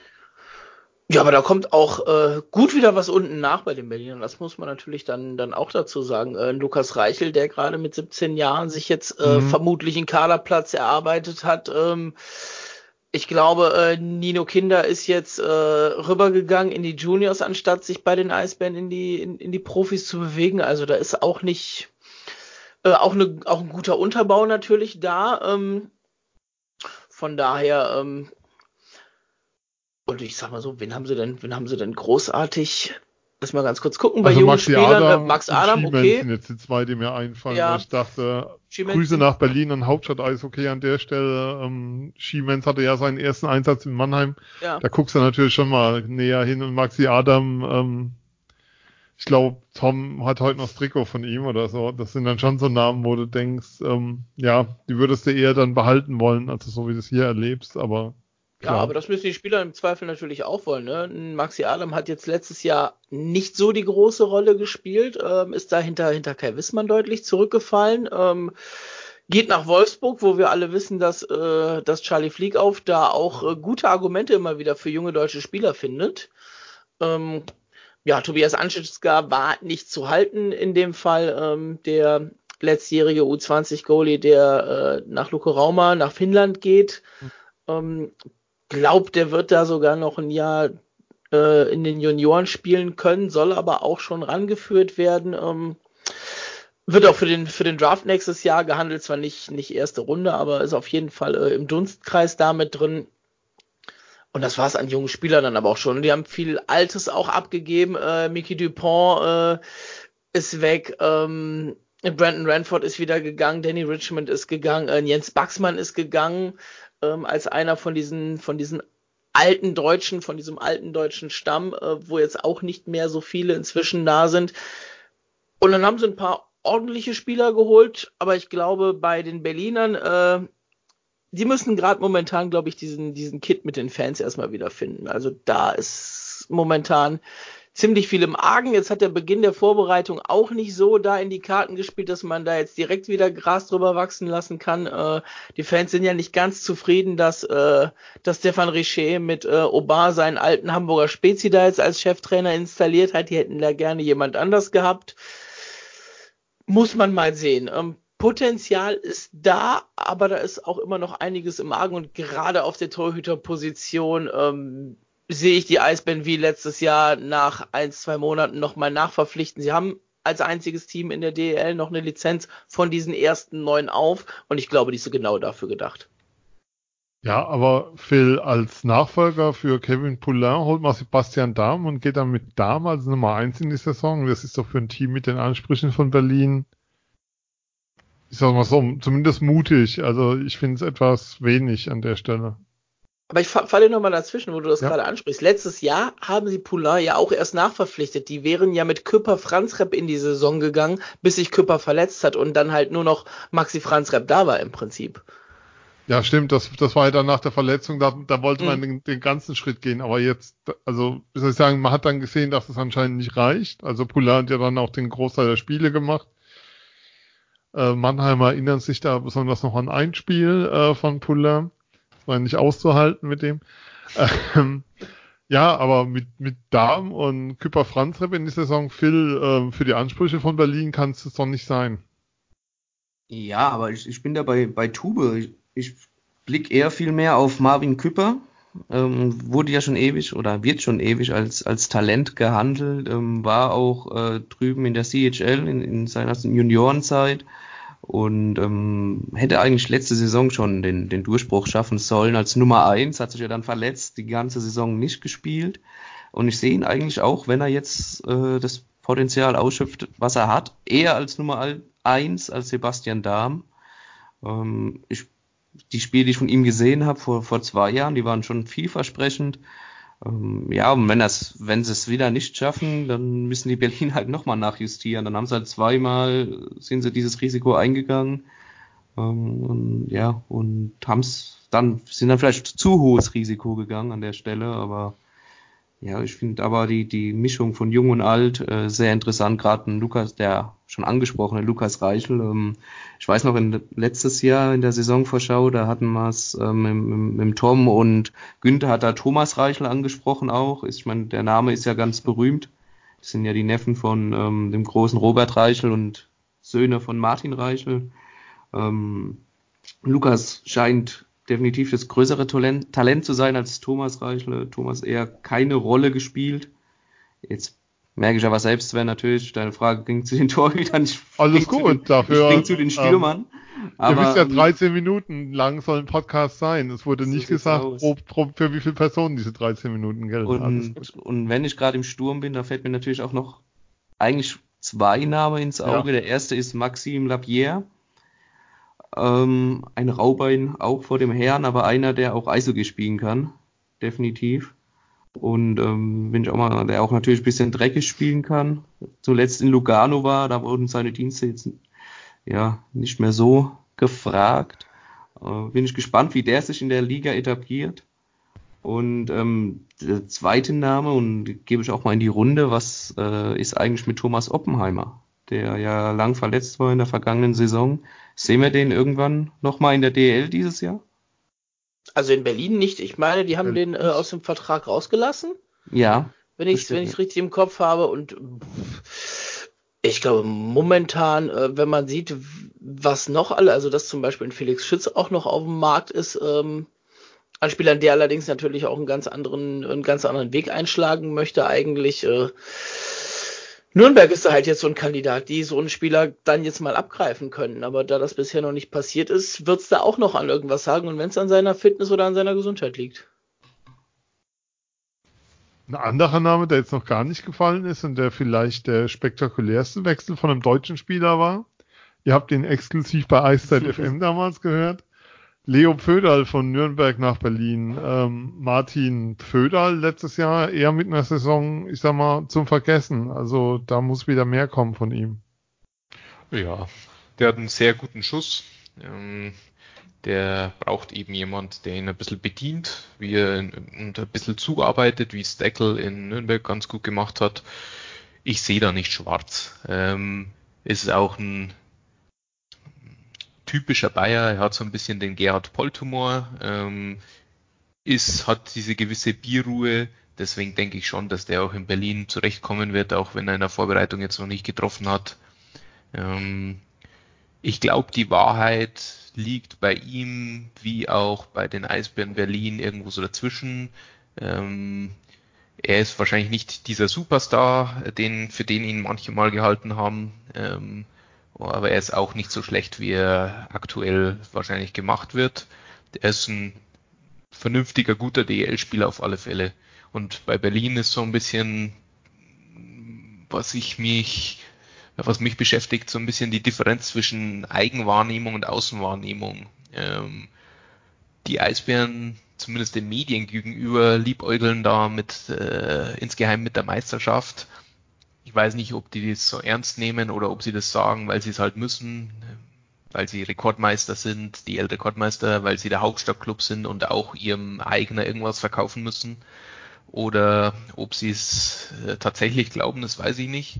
Ähm, viele DEL-Fans sehen ja die Eisbären in dieser Saison eher kritisch. Auch da glaube ich, dass irgendwo die Wahrheit dazwischen liegt. Ähm, sie haben Labrie und Lapierre, äh, so um das mal so die Extremen zu nennen. Insofern glaube ich, Labrie, Lapierre, es wird irgendwo so la-la.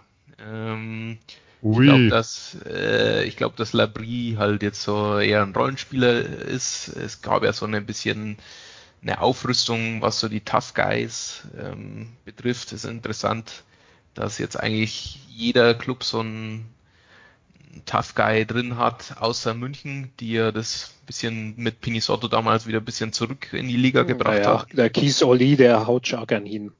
Äh, ja, gut, aber er hat die Rolle er, übernommen, nahtlos. Ja, ich weiß nicht. Den sehe ich ein bisschen anders. Also ist keiner, der so äh, provoziert. Ich glaube, wenn der gefordert wird, dann lasse ich der nicht sagen, schon allein, weil er halt einer der größten in der Liga ist und einer der schwersten. Aber ich glaube, so, so, ein, so ein Provokateur haben jetzt eher, hat, haben jetzt eigentlich alle außer München so drin. Ähm, und ähm, ja, bei Berlin wird Labrie die Rolle übernehmen. Lapierre, glaube ich, wird sich eher zurückhalten. Der hat dann eine andere Rolle, ist ja auch Topscorer jetzt in der Vorbereitung gewesen. Der wird da das da sein. Ähm, ich bin auch mal gespannt, wie es auf meinen äh, mexikanischen Buddy oder mexikanischstämmigen Buddy Ortega, äh, wie es da so laufen wird. Für den habe ich Sympathie, den mag ich, wie der spielt. Ein kleiner, schneller Spieler. Ähm, gut auch für Unterzahlsituationen, für Konter. Also äh, die haben eigentlich schon ganz ordentliche Namen. Fragezeichen muss man so ein bisschen hinter ähm, den älteren Deutschen dieser goldenen Generation machen, inwiefern die da nochmal zurückkommen äh, und die Top-Leistungen abrufen. Aber ich sehe die Eisbären schon, ja, sechster Platz kann ich mir schon vorstellen, dass sie machen, vielleicht sogar mehr, wenn sich das findet. Ähm, der, äh, es gibt ja diese, diese ähm, äh, franco-kanadischen ähm, Spieler da drin. Ähm, das ist auch nicht äh, immer so jedem recht, was da so an ähm, äh, ja, zusammen, zusammengestellt wurde. In Hamburg hieß ja damals unter, unter ähm, dem Manager schon Hambeck, weil der so viele Quebec-Spieler traditionell verpflichtet. Das ist nicht jeden immer so recht und es wird auch ein bisschen gespöttelt. Aber Aubry zum Beispiel finde ich einen guten Mittelstürmer. Er ist jetzt kein herausragender Spieler, aber wenn er so in Form ist und heiß läuft, dann tut man sich schon schwer gegen äh, den großen Stürmer zu verteidigen. Ich denke, dass die Berliner haben eigentlich schon ein gutes Rüstzeug. Ob sie dann tatsächlich so weit kommen, wie jetzt von, von ihnen selbst erwartet wird, das stelle ich jetzt dann mal in Frage, aber ja, so meine Einschätzung. Ich biete dazu eine alternative Meinung an. Ähm, der Kader ist überbezahlt. Für das, ja. was die Eisbären zur Verfügung haben, müssten die einen viel besseren Kader haben. Es sind viel zu viele Erbhöfe, die verwaltet werden. Diese ganzen deutschen ähm, äh, Mitte der 80er Jahre Jahrgänge. Bei den Ausländern ist mir auch zu wenig Bewegung drin. Ja, also da sind manche schon wieder um zu lange da. Und mit Obar muss ich sagen, das ist ein 0815 Trainer. Und wenn man mal was erreichen will in einem Standort, dann braucht man einen außergewöhnlichen Trainer. Und den haben die Eisbären nicht gefunden. Was ist dann deine Einschätzung? Wie weit kommen die Eisbären? Ähm, nicht besser als Platz 8. Eher Richtung Platz 10. Ui, das wird aber nicht zum Frieden beitragen zwischen, zur Versöhnung mit den Fans, um es mit Tube zu sagen. Ja, äh, gut, äh, es ist ja nicht gesagt, dass es so kommt, wie ich Ja, aber wenn es so kommen sollte, würde heftig der Baum brennen, weil die Anschützgruppe und Robitaille und die Kings natürlich ganz andere Ansprüche haben. Ja, selbstverständlich. Aber ich glaube, bei den, äh, das hat ja auch der Klaus Fette in einem mit euch befreundeten Podcast ja. neulich erörtert, also Klaus Vetter vom Tagesspiel, der Man darf Kenner, Kenner der Szene, ja, ja, so. der, der die Eisbären ja auch äh, ständig begleitet, aber sehr kritisch sieht und sie auch in Gefahr sieht, glaube ich, überhaupt in die Playoffs reinzukommen. Ähm, der geht ja auch in so eine eine, eine ähnliche Richtung, dass auch, äh, sagt er, dass die Anschützgruppe jetzt an der Mannschaft hm, gar nicht so am sportlichen Erfolg der Mannschaft kein primäres Interesse hat. Es muss halt laufen, dass die die Halle bespielen. Ja, die Halle ist entscheidend, weil Anschütz da auch ähm, die ganzen anderen äh, Künstler reinschickt, die, die dort unter Vertrag stehen und äh, die sind ja auch sehr groß im, im Pop-Business äh, involviert und in der Halle sind auch so E-Sports-Veranstaltungen. Da ist ja alles Mögliche ja? und die braucht eine gewisse Anzahl an Veranstaltungstagen und da ist Eishockey halt äh, einer der Mieter. Natürlich zahlt also der Anschütz Sportclub, zahlt der Anschütz Entertainment Group dann eine Miete, also die, die, das Geld geht von der linken in die rechte Tasche, aber wird dort halt verbucht und das ist für Anschütz entscheidend. Ja, also der Philipp Anschütz in USA, der jetzt auch schon, glaube ich, Richtung 80 geht, der hat jetzt kein großes Interesse, ob die jetzt deutsche Meister werden. Den interessiert vielleicht, äh, wie, wie seine Teams in Amerika äh, abschneiden, also die LA Kings und, und was er da jetzt noch hat im, im Basketball. Und ich glaube, im Fußball ist er engagiert. Also was bei dem vor Ort ist, das wird ihm wichtiger sein, als was jetzt da in Deutschland dann abspielt. Hauptsache die Kohle äh, mit diesem Gesamtprojekt Halle ähm, Ostbahnhof, die stimmt. Dann lasst uns doch zu den nächsten Teams kommen. Die haben wir punktgleich auf Platz 4 und 5 gesetzt ähm, in unseren Schätzungen. Lasst uns anfangen mit dem ERC Ingolstadt. Wir kommen mal wieder in den Süden. Jetzt weiß ich nicht, Martin, ich nehme nicht an, dass du dazu was sagen willst. Doch, doch. Doch, kein okay. Problem. Dann gerne. Ähm, freies Feld. Ich würde den ERC so ein bisschen als so eine kleine Wundertüte bezeichnen. Es kamen viele Spieler, die schon nachgewiesen haben, dass sie eigentlich ganz gut sind, wie Foucault, der auch der Topscorer der Vorbereitung jetzt war und Greilinger im Powerplay ersetzen wird als primärer Schütze, nachdem er einen exzellenten Schuss hat. Ähm, trotzdem, also der war verletzungsanfällig und auch bei anderen Spielern mh, hm, weiß man nicht so, ob die das liefern, was man erwartet. Mirko Höflin zum Beispiel, der sich jetzt auch noch verletzt hat. Ähm, insofern der ERC, also Sportdirektor Larry Mitchell ist so ein bisschen ins Risiko gegangen, aber das finde ich auch die richtige Lösung, äh, weil du als ERC sonst im oberen Mittelfeld halt mitspielst und äh, keine Aussichten hast, mal irgendwas Richtung Halbfinale, Finale zu erreichen. Und wenn du ähm, ja, ein bisschen pokerst, ein bisschen ähm, Risiko gehst, dann kann das auch mal gut gehen. Aber ja, es muss schon viel aufgehen, damit der ERC ganz oben mitspielt. Das erwarte ich nicht. Ich erwarte schon, dass ähm, Foucault ein Top-Transfer ist, meiner Meinung nach einer der besten oder talentiertesten Spieler zumindest der Liga. Ähm, auch den Transfer von Colin Smith sehe ich jetzt nicht so negativ, wie er allgemein gesehen wird den halte ich eigentlich, oder was ich so höre, ist es eigentlich schon ein ganz guter Mittelstürmer, der auch die erste Reihe, glaube ich, anführen wird beim ERC. Ähm, Frage ist nur, ähm, ob die der Esprit oder die Genialität, Genialität ist das bessere Wort von äh, Thomas Greilinger ersetzt werden kann. Der hat ja gerade in Verlängerungen den ERC immer wieder gerettet in den vergangenen Jahren.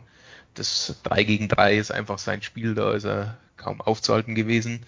Ähm, da habe ich so ein bisschen Fragezeichen, ob diese Genialität da ist und ob die Verteidigung gut genug ist. Ähm, ich habe jetzt nicht so viel in der Vorbereitung gesehen, ehrlich gesagt nur zwei Spiele vom ERC. Gegen Bozen sind sie komplett ins offene Messer gelaufen. Also das Umschaltspiel äh, hin zur eigenen Defensive funktioniert beim ERC nicht sonderlich gut und da ist noch viel Arbeit da.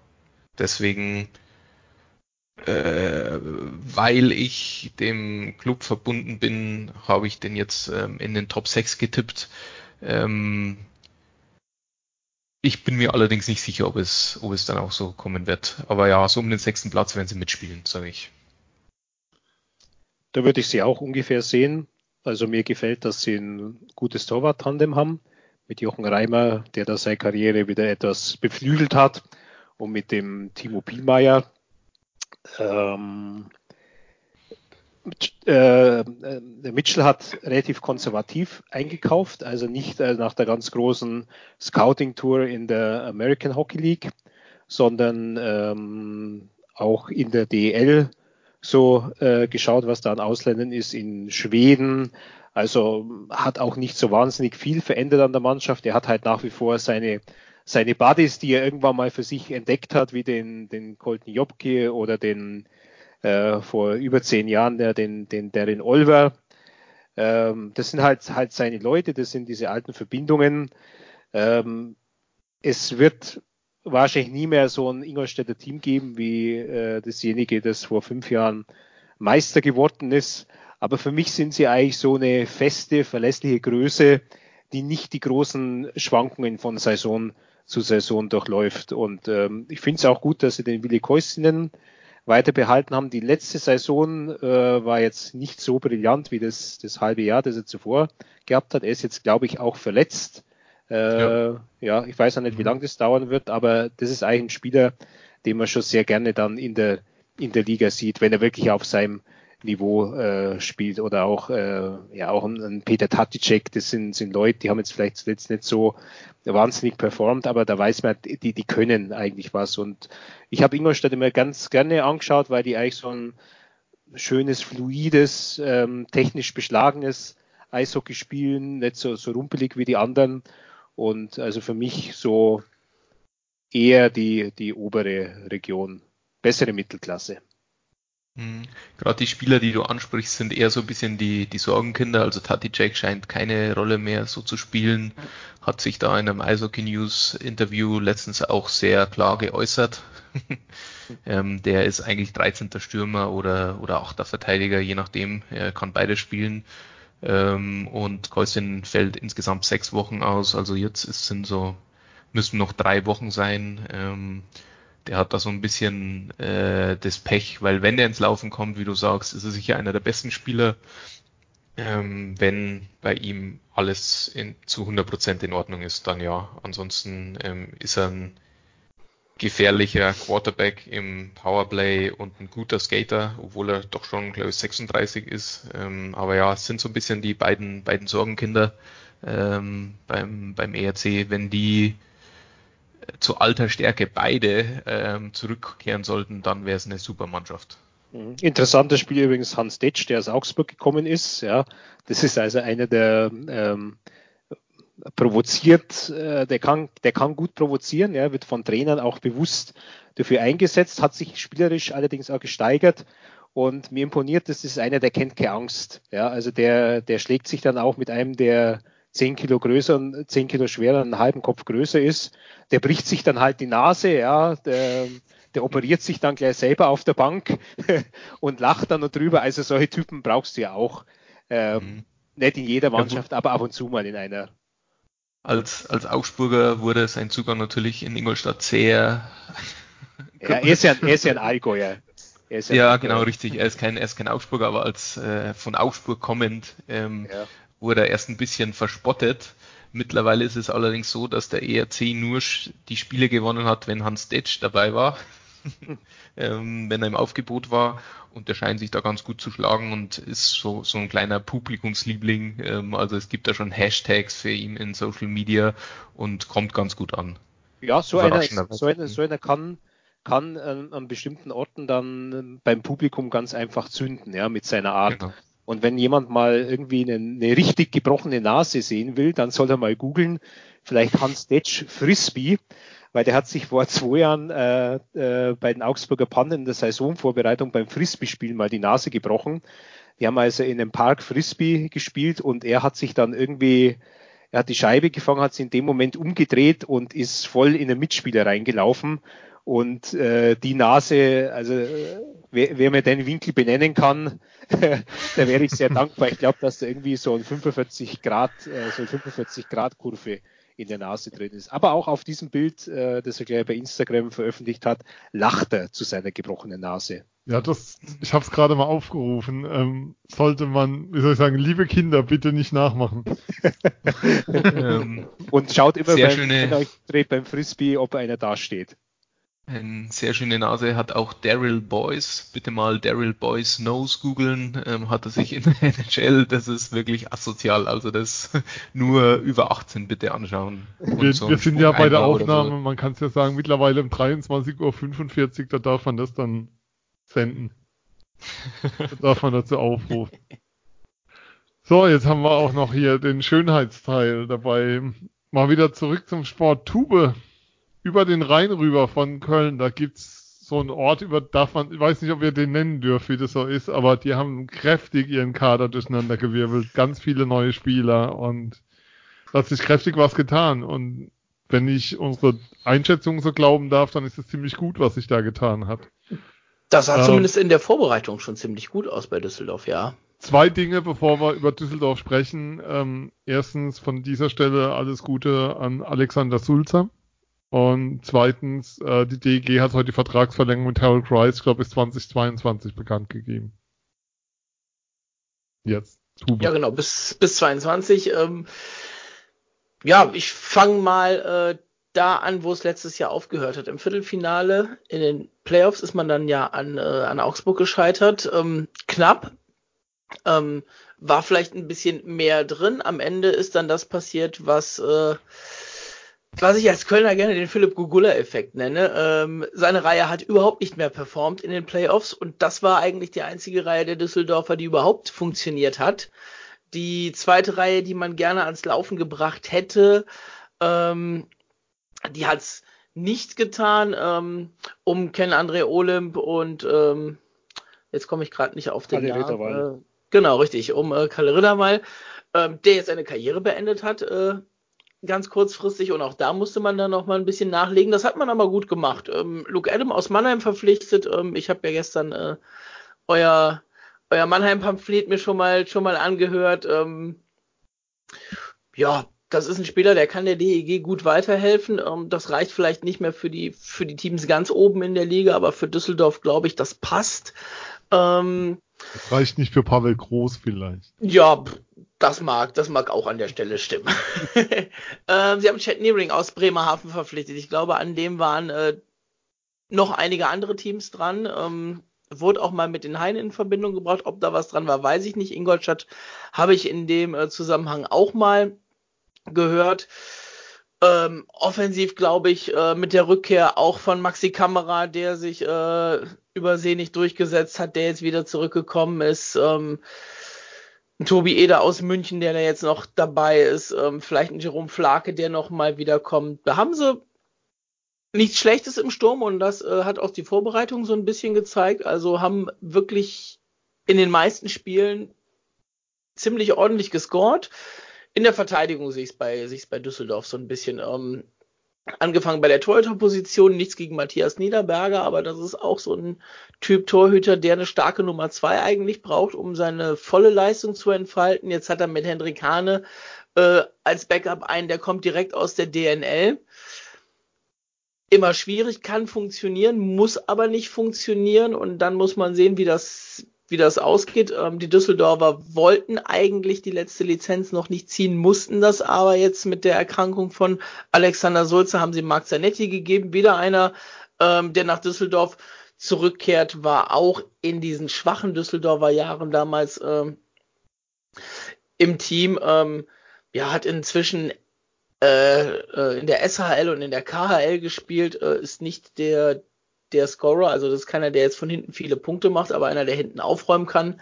Aber das ist halt, glaube ich, auch so ein bisschen das, das Problem. Ähm, da ist Bernhard Ebner hinten, der für ein bisschen Offensive sorgen kann, aber ansonsten sind das eigentlich nur reine Defensivverteidiger, den die Düsseldorfer haben. Also da wird von hinten nicht viel kommen. Ähm, das müssen die Stürmer alleine kreieren. Und dann muss man einfach mal gucken, wo es hingeht. Top 6 traue ich ihnen dieses Jahr auch wieder zu.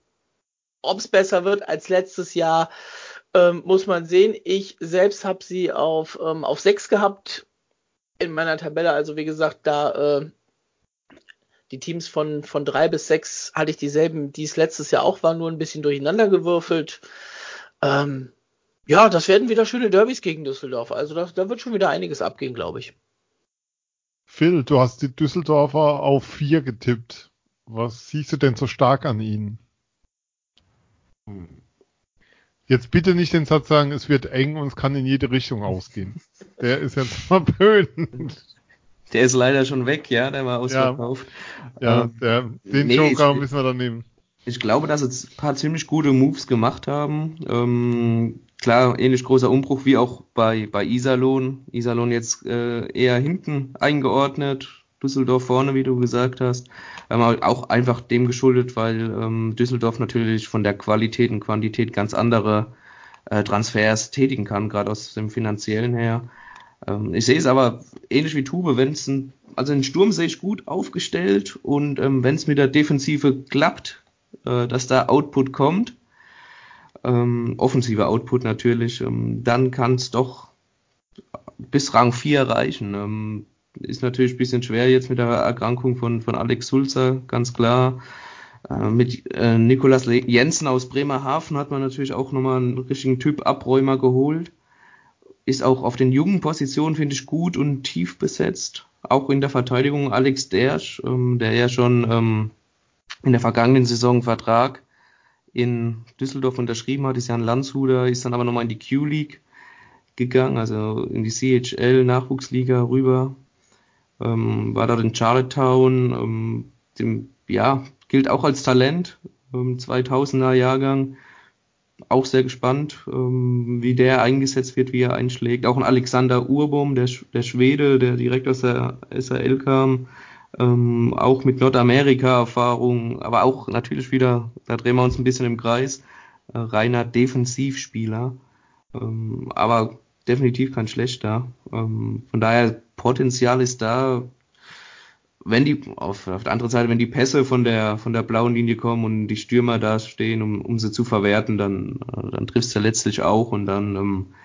ja, sammelst du die Punkte ein. Von daher, ähm, ja, bin ich, ich, ich traue der Düsseldorfer AG schon, schon recht viel zu, zumindest äh, das, Viertelfinale soll es wieder sein und dann, dann wird man sehen, was Harry Price und seine Mann daraus zaubern. Günther, wer könnte besser was zum neuen Trainer der Kölner Haie sagen, die wir auf Platz 3 haben? Tube, du darfst dich dann gleich ausbreiten als du. Was bekommen die Kölner Haie denn mit Mike Stewart an die Bande? Meine Einschätzung von außen ist, es gibt so, ist sagen klar, die zwei großen Teams mit den beiden vielleicht Top-Trainern der Liga, aber ich sehe Mike Stewart dann nicht weit weg, was seine Coaching-Qualitäten angeht. Ja, also zum ersten Mal eigentlich seit Jahren nimmt man Köln in erster Linie über eine starke, über eine mutmaßlich starke Trainerfigur wahr. Also bisher hat man immer auf den Kader geschaut und da war jetzt gar nicht so ausschlaggebend, wer dann äh, dahinter der Bande stand, ob das ein Klosten war oder äh, ein, äh, ein, der, der Liebling von, von Martin und, äh, oder, oder ähm, Peter Dreiseitel. Ähm, jetzt ähm, ist man, glaube ich, entschlossen, für diesen Trainer sehr viel zu tun. Ja, also der bringt einiges mit. Äh, er hätte gern noch mehr mitgebracht, er hätte gern Tuomo als Assistenten mitgebracht. Er hatte auch einen exzellenten Athletiktrainer in Augsburg, den Sven Herzog. Der wechselt auch, allerdings ist er zum FSV Mainz 05 Ach, in den Fußball ja. gegangen, ja. Und ähm, er hat dann auch ähm, den Ulf Wallisch, ein Österreicher, der ist Mental- oder Performance-Trainer, so, ja, so ein bisschen Guru-Typ, glaube ich, den hat er auch äh, mitgenommen. Und er trifft natürlich in Köln auch auf ein paar Leute, die er schon hatte, also den, äh, den äh, Ben Hanowski, der unter ihm in Augsburg schon gespielt hat. Äh, ich glaube auch, dass Sebastian Uvira äh, noch die, die Zeit unter ihm erlebt hat. Und natürlich mit, mit John Matsumoto, der in, in Augsburg jetzt nicht das erfolgreichste Augsburger Jahr, ich glaube, das war das ähm, erste oder zweite Steward-Jahr, äh, ich glaube das erste, und äh, aber, aber die beiden haben sich gut verstanden und Matsumoto hat ja nach dem äh, ersten schwachen Deutschlandjahr in Schwenningen, hat er in Augsburg ja dann richtig gezündet und sich äh, über dieses Sprungbrett dann ja auch für den, für den schönen Vertrag in München empfohlen. Also Matsumoto hat sehr gut funktioniert unter Stewart und ich glaube, dass er auch ein, ein absoluter äh, Wunschspieler von ihm war. Ähm, er hat eine gute Art zu kommunizieren. Er kommt mit der Mannschaft klar, weil er den Eindruck vermittelt, gerecht zu sein, ähm, nahbar, gleichzeitig aber auch streng. Ja? Also wenn irgendwas nicht äh, funktioniert nach seinem Gusto, dann wird er das die Mannschaft auch, auch spüren lassen. Äh, er arbeitet sehr methodisch. Ich nehme an, dass die in Köln dann auch äh, ähm, diese Chip-Erfassung einsetzen werden von einem Münchner Startup, die also in Augsburg einen sehr großen Einfluss hatte auf seine Arbeit. Also er hat die ganze Trainingsplanung wirklich nach diesen äh, wissenschaftlich erhobenen Daten ausgerichtet und er ist sehr akribisch, ja, also was Spielsituationen betrifft, Taktikschulung, da ist er sicher up to date und so kommt es eben, dass mit einem ganz gut ausgestatteten Kader äh, der nicht so gut ist wie der Kader von München oder Mannheim, aber eben über die Figur des Trainers und dadurch, dass er bewiesen hat, ja, dass er, dass er eine Mannschaft auf den Punkt hinbringen kann und äh, so richtig äh, pushen kann, mal Richtung Playoffs, dass daraus eben die Hoffnung resultiert, dass die Haie, sagen wir mal, zumindest das Halbfinale erreichen und da vielleicht dann einmal überraschen können. Tube Günther sprach von ähm, viel taktischem Training auch. Ähm, es gab ja letztes Jahr die Situation, ihr habt es ja dann bei Heimspiel.de geschrieben nach der Entlassung von drei Seiten, dass sich die Mannschaft mehr gewünscht hat. Äh, genau das, also mehr Taktiktraining, mehr Videoschulung, dass das ein Thema war, was dann auch zu dieser Trennung geführt hat an der Stelle. Ähm, insgesamt, wie ist denn dein Eindruck bisher? Kommt Stuart entsprechend an? Wie, ist, wie war so die Vorbereitung in Köln? Ja, also da kann ich, äh, kann ich dem Günther nur zustimmen. Äh, alles, was er gesagt hat, äh, trifft natürlich ähm, auf Mike Stewart zu. Er kennt ihn natürlich auch. Ähm, in Köln kennt man ihn nicht, aber das, was man von ihm kennengelernt hat, ist genau das, was er gerade gesagt hat. Es wird ein bisschen dauern. Ne? Es ist äh, ein System, was hier noch nicht gespielt worden ist, was er gerne implementieren möchte und dafür reichen fünf bis sechs Wochen normalerweise nicht. Ne? Das hat er auch äh, die Tage bei mir am Mikro wieder gesagt. Äh, das wird sich noch, noch ein bisschen ziehen. Das muss man jetzt versuchen, nebenbei in den Liga-Alltag ein bisschen mit einzubeziehen. Er findet, das Team ist weiter, als es an der Stelle eigentlich schon sein sollte. Ähm, von seiner Einschätzung nach, was natürlich ganz gut ist. Ähm, und da muss man eben, eben gucken, was draus wird. Ähm, klar, mit John Matsumoto und Benenowski, die kennt er beide. Ähm, ich glaube auch Sebastian Uvira müsste er noch, müsste er noch kurz kennengelernt haben ähm, in Augsburg. Von daher ist da auch schon so ein, so ein bisschen Bindung dann da. Ähm, ja, und dann wird man einfach sehen, was die Haie zu leisten imstande sind. Äh, Lieblingsthema äh, Peter Dreiseitel letztes Jahr. Ich bin immer noch der Meinung, ähm, der größte Vorteil, den Peter Dreiseitel den Haien gebracht hat, ist, dass wir letztes Jahr wieder ein Team, ein Team gehabt haben, was wirklich diesen Namen Team auch verdient hat. Ähm, wo diese Teambildung mit Sicherheit auch damit zu tun hatte, dass der Trainer eine absolute Graupe war. Äh, das muss man ganz klar, ganz klar sagen. Ähm, der hat, also gegen der hat, Teambuilding gegen den Trainer. Ja, im, im Prinzip, das ist das, was sich als Team somit am meisten zusammenschweißt oder wo es sich dann halt völlig rausbringt, wenn der Trainer halt kacke ist. Ähm, es gab keinerlei Videoanalyse, die von ihm selber ausgegangen ist. Es wurde dann in der Länderspielpause mal gemacht. Das kam allerdings nicht von ihm, sondern das kam von weiter oben. Ähm, ja, äh, wir haben es, glaube ich, geschrieben. Äh, Gustav Wessler wollte mehr Pausen haben letztes Jahr, die hat er nicht bekommen. Da lässt man einen Hannibal Weizmann, der mit Sicherheit äh, das Zeug hat, mal zu einem guten DL-Torhüter zu werden, lässt man auf der Bank versauern. Ähm, braucht ihn dann auf einmal in den Playoffs, äh, schwupps, weil, sich, weil Gustav Wessler krank geworden ist, in den ersten beiden Spielen im Halbfinale gegen Mannheim. Der macht da seine Sache gut und du denkst dir, warum hat man das nicht vorher gemacht? Weil das hat man in der Saison gesehen. Gustav Wessler wirkte völlig überspielt zwischendurch. Und von der Kaderzusammenstellung her warst du einfach brutal langsam. Also schnell geworden sind die Haie erst in der Saison, äh, als ein Freddy Tiffels dazu kam, als dann ein Rock Teacher dazu kam. Ähm, da hat man dann so ein bisschen mehr Speed bekommen. Ähm, aber ansonsten, ja, ja, wir haben letztes Jahr das Beste draus gemacht, noch am Ende, was sie draus machen konnten und mit ein bisschen weniger Verletzungspech wäre da vielleicht auch noch mal so ein Sieg oder zwei im Halbfinale drin gewesen. Ich glaube, man hätte man über sieben Spiele nicht schlagen können, aber ein bisschen äh, mehr fordern können hätte man sie vielleicht. Und dieses Jahr hat man sich gut verstärkt. Das Problem ist, dass äh, auch in Köln natürlich äh, ein bisschen das Portemonnaie angeknapst worden ist. Elf Abgänge und wir reden jetzt nicht über, über Spieler aus der dritten, vierten Reihe, ähm, sondern wirklich über, über Hochverdiener, die da gegangen sind und man hat nur sechs Neuverpflichtungen. Das merkt man, äh, Marcel Müller ist immer noch nicht fit. Das heißt, man hat momentan als zwölften Stürmer äh, wechselweise Robin Piker oder Mick Köhler. Die haben das letztes Jahr teilweise bei den großen Verletzungssorgen dann gespielt, aber vorher halt eigentlich noch nicht. Hinten in der Verteidigung sieht es ein bisschen besser aus. Ähm, da haben wir sieben gestandene Verteidiger, äh, wenn man als Verteidiger Colin Okpekile noch dazu nimmt, der vielleicht sogar Pascal Zerressen so einen Top-6-Rang ablaufen kann momentan. Ähm, dahinter hat, hat man einen Simon Gnüpp, gerade 18 geworden. Äh, herzlichen Glückwunsch schon mal nachträglich, Simon. Kein Gitter mehr, wunderbar. Äh, könnte noch zwei Jahre DNL spielen, spielt aber jetzt in Bad Nauheim in der DL 2. Dann hast du dahinter als neunten Verteidiger einen Max Glötzel. Äh, 17 Jahre ähm, traut man den Scouting Reports der Amis und ich weiß, ihr in Mannheim tut das momentan, äh, wird er bezeichnet als äh, größtes deutsches Verteidigertalent, das nicht Seiler heißt. Es gibt momentan keinen Tag, wo wir nicht irgendeinen Link geschickt kriegen bei Eiszeit FM, wo irgendjemand in Detroit was zu Zeider getwittert, geschrieben oder sonst ja. was hat. Das ist aber auch schön so, so soll es ja auch sein. Ja. Deswegen und Glötzel, wie gesagt, auch 17 hat letztes Jahr auch als Schüler schon DNL gespielt. Ähm, Wenn es knapp wird, glaube ich, kriegt er den, kriegt er eher den Call up als, als Simon Gnipp. Ähm, gerade weil er einfach auch die Statur mehr hat und äh, Simon Gnipp in Nauheim da jetzt wirklich spielen soll. Er hat auch teilweise erste Verteidigung gespielt in der Vorbereitung da. Ja, und im Sturm, wie gesagt, ne? Hallo John Matsumoto, zweitbester Scorer letztes Jahr. Warum man ihn nicht letztes Jahr schon geholt hat, weiß ich nicht. Äh, hätte ich auch gerne gehabt. Dieses Mal wird mit Sicherheit die Personalie Mike Stewart auch da äh, eine Rolle gespielt haben.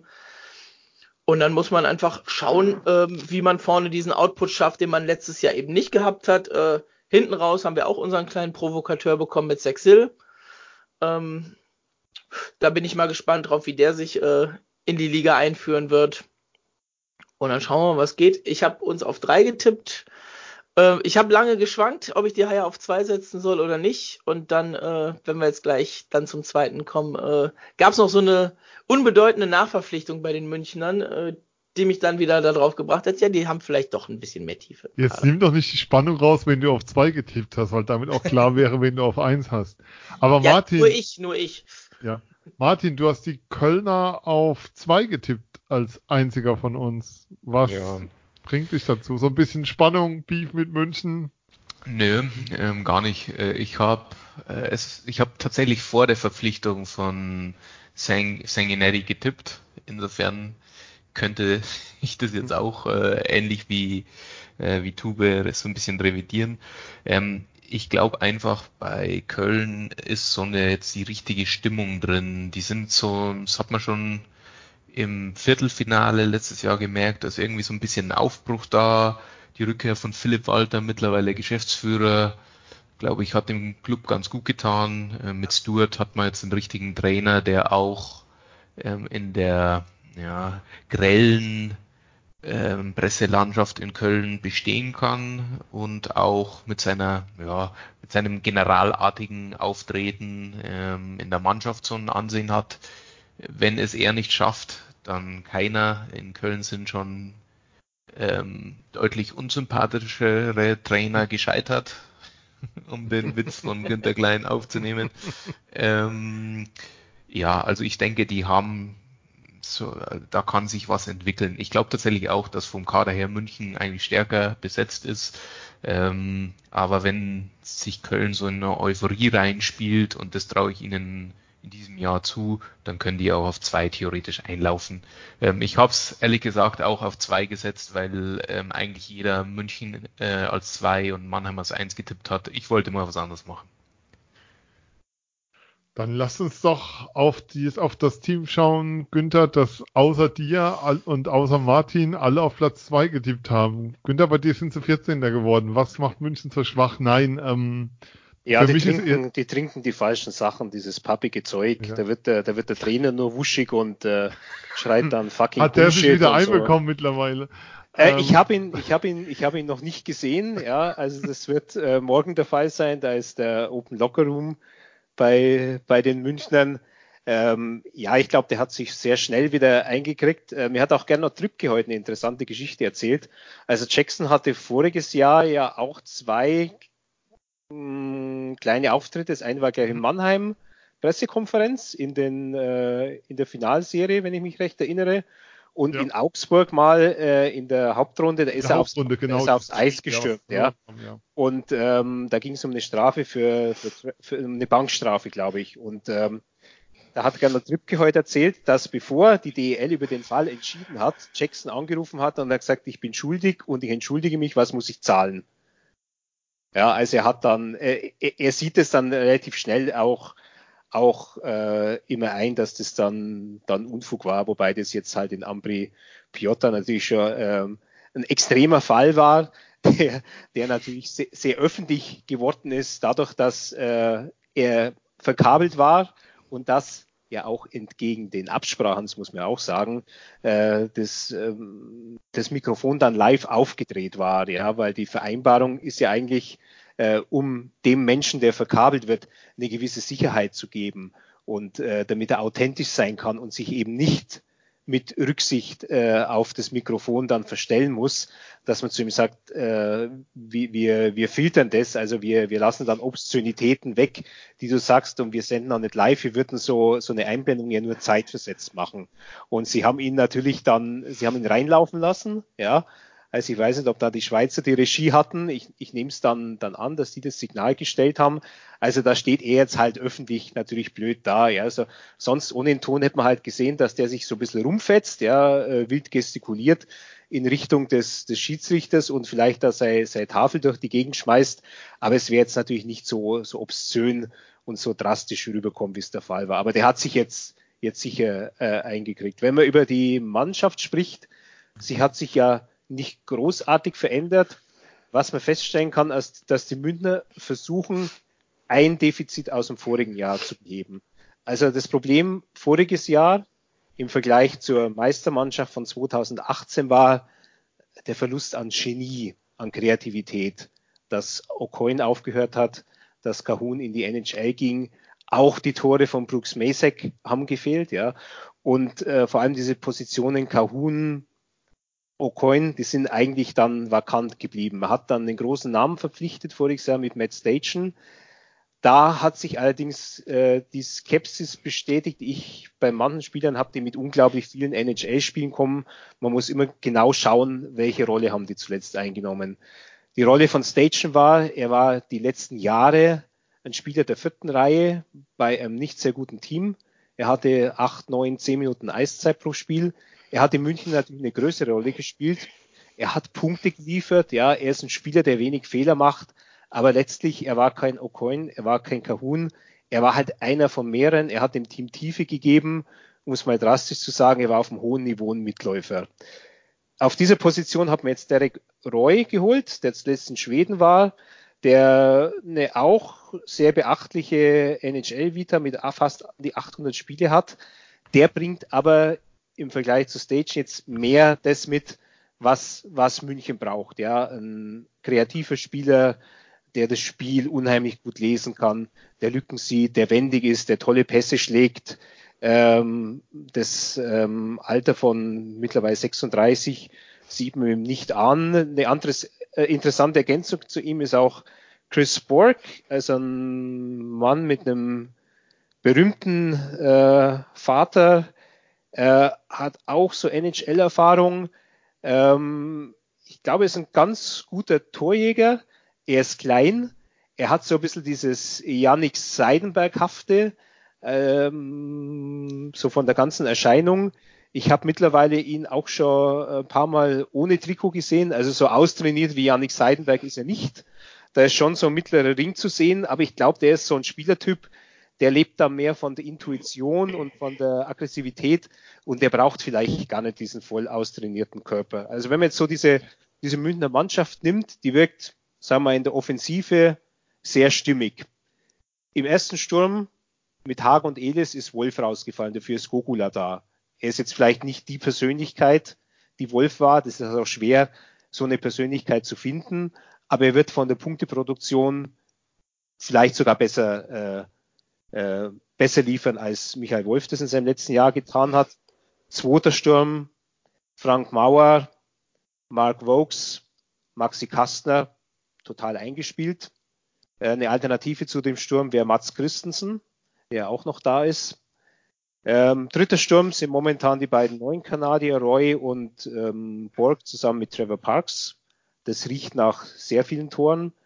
Und äh, natürlich das äh, Erfreuliche aus Sicht des deutschen Eishockeys ist dieser vierte Sturm ähm, mit John Jason Peterka, der 17 ist, der glaube ich einen Tag älter oder jünger als äh, euer Tim Stützle ist, mit äh, Justin Schütz, der ein Jahr äh, vor ähm, Moritz Seide jetzt im Draft war, jetzt nicht so hoch, aber der jetzt auch schon drüben im Development Camp war und die NHL so im Blick hat und dazu der Maxi Daubner, der den Sprung in die NHL nicht schaffen wird, aller Voraussicht nach, aber der mal deutscher Nationalspieler werden kann und der so eine gute, bodenständige und aggressive Art in dieses Spiel reinbringt. Und man muss ja sehen, dass ähm, ein etablierter junger Spieler wie Andy Eder dadurch seinen Platz verloren hat dass äh, die Münchner jetzt sagen, jetzt äh, setzen wir die jungen Leute nicht nur ein, wenn wir wie im Vorjahr plötzlich fünf, sechs, sieben verletzte Stammspieler haben, sondern jetzt setzen wir sie von Anfang an ein. Das wird also sehr konsequent durchgezogen,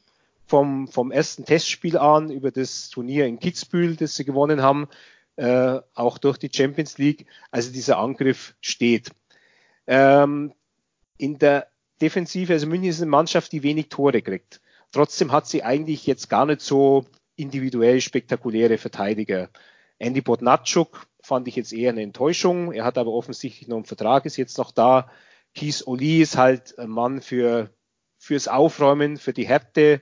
Ja, Daryl Boyd ist immer noch da, immer so ein bisschen unter der, unter der Wahrnehmung. Yannick Seidenberg spielt einen intelligenten Verteidiger. Blake Pallet ist neu gekommen aus, äh, aus der KHL, da hat er in beim chinesischen Team Kunlun gespielt, ist äh, gut, auch eine solide Ergänzung. Conny Abelshauser ist ein sehr guter Verteidiger, für einen großen Spieler unglaublich wendig. Und äh, nach diesen sechs war jetzt allerdings so eine Lücke, dann kommen schon die beiden jungen Quas und Zitterbaden. Jetzt kommt eben dieser Name äh, Bobby Sanguinetti rein, ähm, Offensivverteidiger, sehr viele Punkte gemacht in der Karriere. Allerdings neige ich ja, wie ich gesagt habe, dazu immer das letzte Jahr zu sehen. Das war jetzt bei ihm nicht so glorreich. Situation war wohl, dass er auf einen Vertrag in der Schweiz gehofft hatte. Das hat sich nicht ergeben. So musste er in die American Hockey League zurückgehen und weil er da eben halt nicht mehr ein, ein, ein Spieler der Zukunft ist, sondern ein Spieler aus der Vergangenheit mit Anfang 30, hat man ihm bei den Charlotte Checkers eine andere Rolle zugewiesen dass er sich selber zurücknimmt, dass er mehr so auf die Spieler aus der NHL-Organisation achtet, dass er so eine Art Mentor spielt und ähm, die haben ja dann auch Playoffs gespielt und ab dem Halbfinale kamen dann wieder ein paar Spieler aus der NHL dazu, die verfügbar waren und da war dann für ihn die Saison beendet. Also er war nach den klassischen Kriterien im letzten Jahr jetzt kein absoluter Stammspieler und, und nicht mehr dieser rauschende Offensivverteidiger, der er zuvor war, soll er jetzt in München wieder werten. Er ist zuständig vor allem fürs Powerplay-Spiel und äh, wahrscheinlich wird er dann in München seine Punkte machen. Äh, das ist alles sehr stimmig, was München da aufs Eis bringt. Trotzdem glaube ich, dass äh, nach wie vor halt dieses Besondere der Meistermannschaften fehlt und dass eben Mannheim in der ganzen Methodik und auch mit seinem Kader und auch mit der vielleicht noch hungrigeren Trainerfigur äh, sich einfach einen Vorteil gegenüber München geschaffen hat in der letzten Saison. Und das war jetzt ein sehr langer Monolog, dafür möchte ich mich entschuldigen. Ich habe gemerkt, wie ihr geseufzt und geächtzt habt. Im Gegenteil, ich fand, dass du ähm, sehr fair warst. Ich finde es, find es immer, ja. Aber ich immer. Ja, schon, das, das schon aber weniger bissig als sonst. Das meinte ich. Weniger naja, bissig also für, für den letzten sind sie weggekommen. Letzte werden sie ja trotzdem. das war sehr behutsam. Aber ähm, für mich ist schon nochmal die Frage an die Runde. Ich gebe es mal Martin. Ähm, wir haben München, also wir haben Mannheim durch die Bank alle auf eins getippt. Was fehlt München denn zu Mannheim? Hm, Kleinigkeiten. Ähm, es geht da, ja, ich finde, ich finde, Mannheim hat insgesamt den besseren Kader. Ähm, und außerdem haben sie so Kleinigkeiten am Rande richtig. Also es hört sich jetzt äh, negativ an, Kleinigkeit, aber ist es nicht mal wie zum Beispiel den, das Farmteam in der zweiten Liga mit Heilbronn, weil de facto ist es wie ein, wie ein Farmteam. Ähm, die jungen Spieler gehen dorthin und spielen dann auch in, äh, in den vorderen Reihen in Heilbronn. Die Münchner haben keinen Zweitligapartner aktuell, so will ich weiß, sondern Rissersee in der äh, Oberliga. Das ist schon ein Unterschied. Ähm, und das kann schon auch noch ein, ein kleiner Faktor sein, wenn es mal darum geht, äh, es muss der äh, der Kader noch aufgefüllt werden wegen Verletzungsproblemen. Also ich denke, wegen so Kleinigkeiten sehe ich Mannheim vorn. Ähm, und wegen, ja, so ein bisschen, ich, ich sehe den Kader insgesamt ein bisschen runder an in, in Mannheim. Ähm, ja.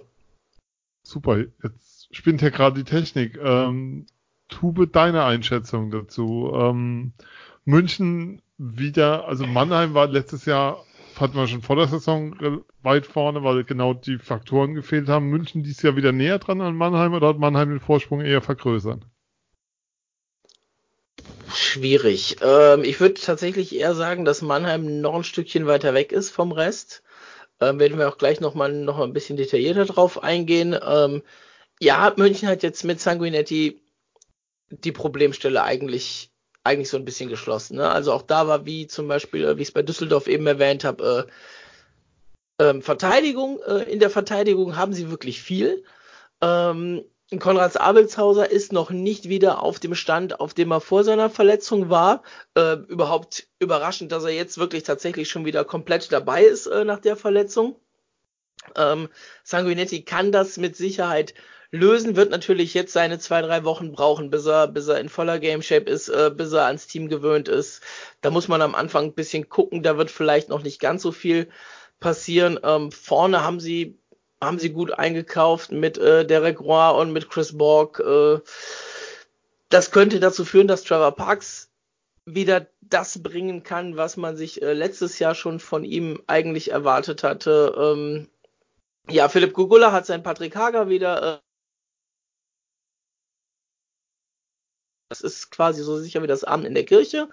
Ähm, und hinten raus hat man natürlich äh, mit Justin Schütz und äh, mit JJ Peterka zwei äh, richtig gute Nachwuchsspieler. Ähm, bin auch mal ein bisschen drauf gespannt, wie sich äh, Peterka und Stützle dann in diesem Jahr schlagen. Äh, sind ja beides, äh, ich glaube sogar gleicher Jahrgang, meine ich, oder, oder nur knapp auseinander. Ähm, ja, beides super Talente. Peterka wurde äh, früher höher eingeschätzt. Äh, Stützle kommt jetzt so ein bisschen aus seinem Windschatten raus, die letzten eins, zwei Jahre. Und ich bin mal gespannt, äh, wie die das machen. Ich traue beiden äh, zu, dass sie, dass sie First-Round-Picks werden. Nächstes Jahr. Ähm, momentan hat Stützle ein bisschen die Nase vorne, aber äh, so viele wie auch Stützle momentan äh, beobachten, immer schon bei den CHL-Spielen, waren halt für Peterka auch schon die ersten Scouts immer dabei. Äh, plus, dass da mit Justin Schütz natürlich noch jemand zweites dabei ist, äh, der auch schon äh, gezogen worden ist, der jetzt noch in München bleibt. Ähm, sie werden vorne mit dabei sein. Mit dem Verletzungspech aus dem letzten Jahr muss man gucken, dadurch, dass sie die jungen Deutschen jetzt schon mit rangezogen haben, haben sie dahinter nicht mehr so viel, was sie dann noch auffüllen können, äh, haben vielleicht den Vorteil, dass man prinzipiell noch eine äh, Lizenz offen hat. Äh, da gibt es einen Jason Jeffrey, der ist noch verletzt, der wird erstmal nicht spielen. Ich gehe nicht davon aus, dass die Münchner ihn von Anfang an lizenzieren werden. Von daher kann man da im Zweifel sogar noch mal nachlegen ähm, auf der Position, wenn es dann im Sturm ein bisschen, ein bisschen eng wird. Also die Münchner, die haben wieder das Potenzial ins Finale zu kommen. Ähm, die werden in der Vorrunde gut sein. Äh, die haben jetzt gut CHL gespielt und in den Playoffs ist sowieso eigentlich fast alles drin. Da kommt es dann immer ein bisschen auf die Tagesform an. Wen hast du als, Ver als Verletzter? Auf wen triffst du? Ähm, kannst du den ganz starken Teams, in dem Fall zum Beispiel Mannheim, ein bisschen aus dem Weg gehen. Äh, lass München letztes Jahr im Halbfinale gegen Mannheim spielen, dann ist für München auch im Halbfinale Schluss, dann haben wir jemand anders im Finale. Das muss sich dann alles zeigen. Dann Phil, die letzte Frage an dich. Wer wird am Ende der Saison mehr zu feiern haben? John Jason Peterka oder Tim Stützle? Ja, sehr fair. ähm, nein, äh, Tuba hat es ja auch gesagt. Ähm, beide Spieler eines Jahrgangs. Ähm, Peterka ein Jahr älter als Tim Stützle. Ähm, beide Riesentalente. Und ähm, wenn wir jetzt vom Feiern angehen, was die individuelle Leistung angeht, ähm, klar. Dann allein Standort bestimmt würde ich natürlich dem Stützle wünschen. Ähm, aber unabhängig davon, fürs deutsche Eishockey würde ich mich natürlich freuen, wenn beide abliefern und dann dementsprechend im, im kommenden Sommer hochgezogen werden. Aber ich frage mal kurz dazwischen, nicht ein Jahr, ein Tag. Einen Tag. 14. Du hast ein Jahr gesagt? Ja. Peterka, ja. 14.01.2002, Stützte 15.01.2002. Beide ja. 2002er Jahrgang, genau, ja. Übrigens auch wie Lukas Reichel, von dem wir jetzt vorhin hatten. Was war dann neun Monate davor los? ja. Stromausfall irgendwo. Wir müssen wir müssen es nochmal nachvollziehen. ähm, das machen wir aber in einer nächsten Sendung von Eiszeit FM, weil ich widerspreche Tube von Herzen ungern, aber wir werden jetzt nicht mehr ausführlich über das Team reden, das alle auf Platz 1 getippt haben, außer Günther, bei dem natürlich der, der, die Augsburger Panther deutscher Meister werden. Genau, und merkt euch den Namen Marco Sternheimer. Er ist Jahrgang 98 und äh, mittlerweile Stammspieler. Und äh, der neue Augsburger Stolz hat jetzt in der Champions League also deutlich mehr Eiszeit als Jakob Meinschein, der von äh, München kam und ja sogar schon Länderspiele hat. Und als auch der Mannheimer Alex Lambacher. Ist wirklich ein guter Spieler, macht jetzt seine zweite richtige Profisaison und äh, kann man sich merken definitiv. Ich habe ihn in den CAL-Spielen gesehen, die habe ich mir allesamt von, von Augsburg gegeben. Ähm, ja, sehr guter Spieler. Gefällt mir gut. Ja. Weil wir wären jetzt am Ende der Sendung angekommen, weil ja, ja, ihr, ihr, habt ja gestern schon. Wir haben gestern anderthalb Stunden über die Adler Mannheim geredet und seid uns nicht böse. Mit Blick auf die Uhrzeit. Günther ist, muss man dazu sagen, beim DL Media Day in Düsseldorf gewesen und ist halt wir haben nehmen Dienstagabend auf, mittlerweile sind wir Mittwochnacht. 5 Uhr aufgestanden, es ist mittlerweile 0 Uhr 22. Wir haben die letztjährige Sendung mittlerweile um knapp vier Minuten übertroffen von der Zeit her. Deshalb verweisen wir natürlich nochmal auf unser Adler Mannheim Spezial, äh, was wir gestern aufgenommen haben, Philipp und ich, mit Anti Soramis. Ein Gruß geht nochmal raus an Flo an der Stelle, der uns zeitlich heute leider nicht möglich war, teilzunehmen. Wenn ihr jetzt noch dabei seid, tausend Dank fürs Zuhören, aber noch größerer Dank an unsere Gäste. Ich sage Danke an Tobias Bonk nach Köln. Hat Danke Tube. Aber gerne. Danke an Günther Klein. Günther, wir hören uns wieder diese Saison. Du weißt Bescheid. Wir rufen. Uh, fuck you.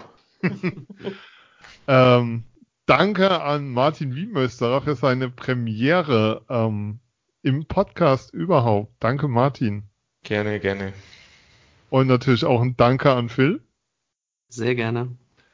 Und ihr könnt den Leuten folgen und ihnen schreiben auf Twitter tube at highlife 83, Günther at Güg62 und Martin ist unter at Muidorfer zu finden. Und ich bin Sven und mich findet ihr unter Zugzwang74 und wir sind Eiszeit FM und uns findet ihr bei Facebook, bei Instagram, bei Twitter, bei Soundcloud, bei iTunes, bei Spotify und sonst noch überall auf diesem Planeten. Und ab dem Wochenende auch wieder in den Arenen der DL. Wir freuen uns drauf, wenn es wieder losgeht. Ihr seid jetzt hoffentlich top vorbereitet. Das war Eiszeit FM DL Saison Vorschau Teil 2. Wir hören uns wieder während der Saison. Bis dann. Tschüss.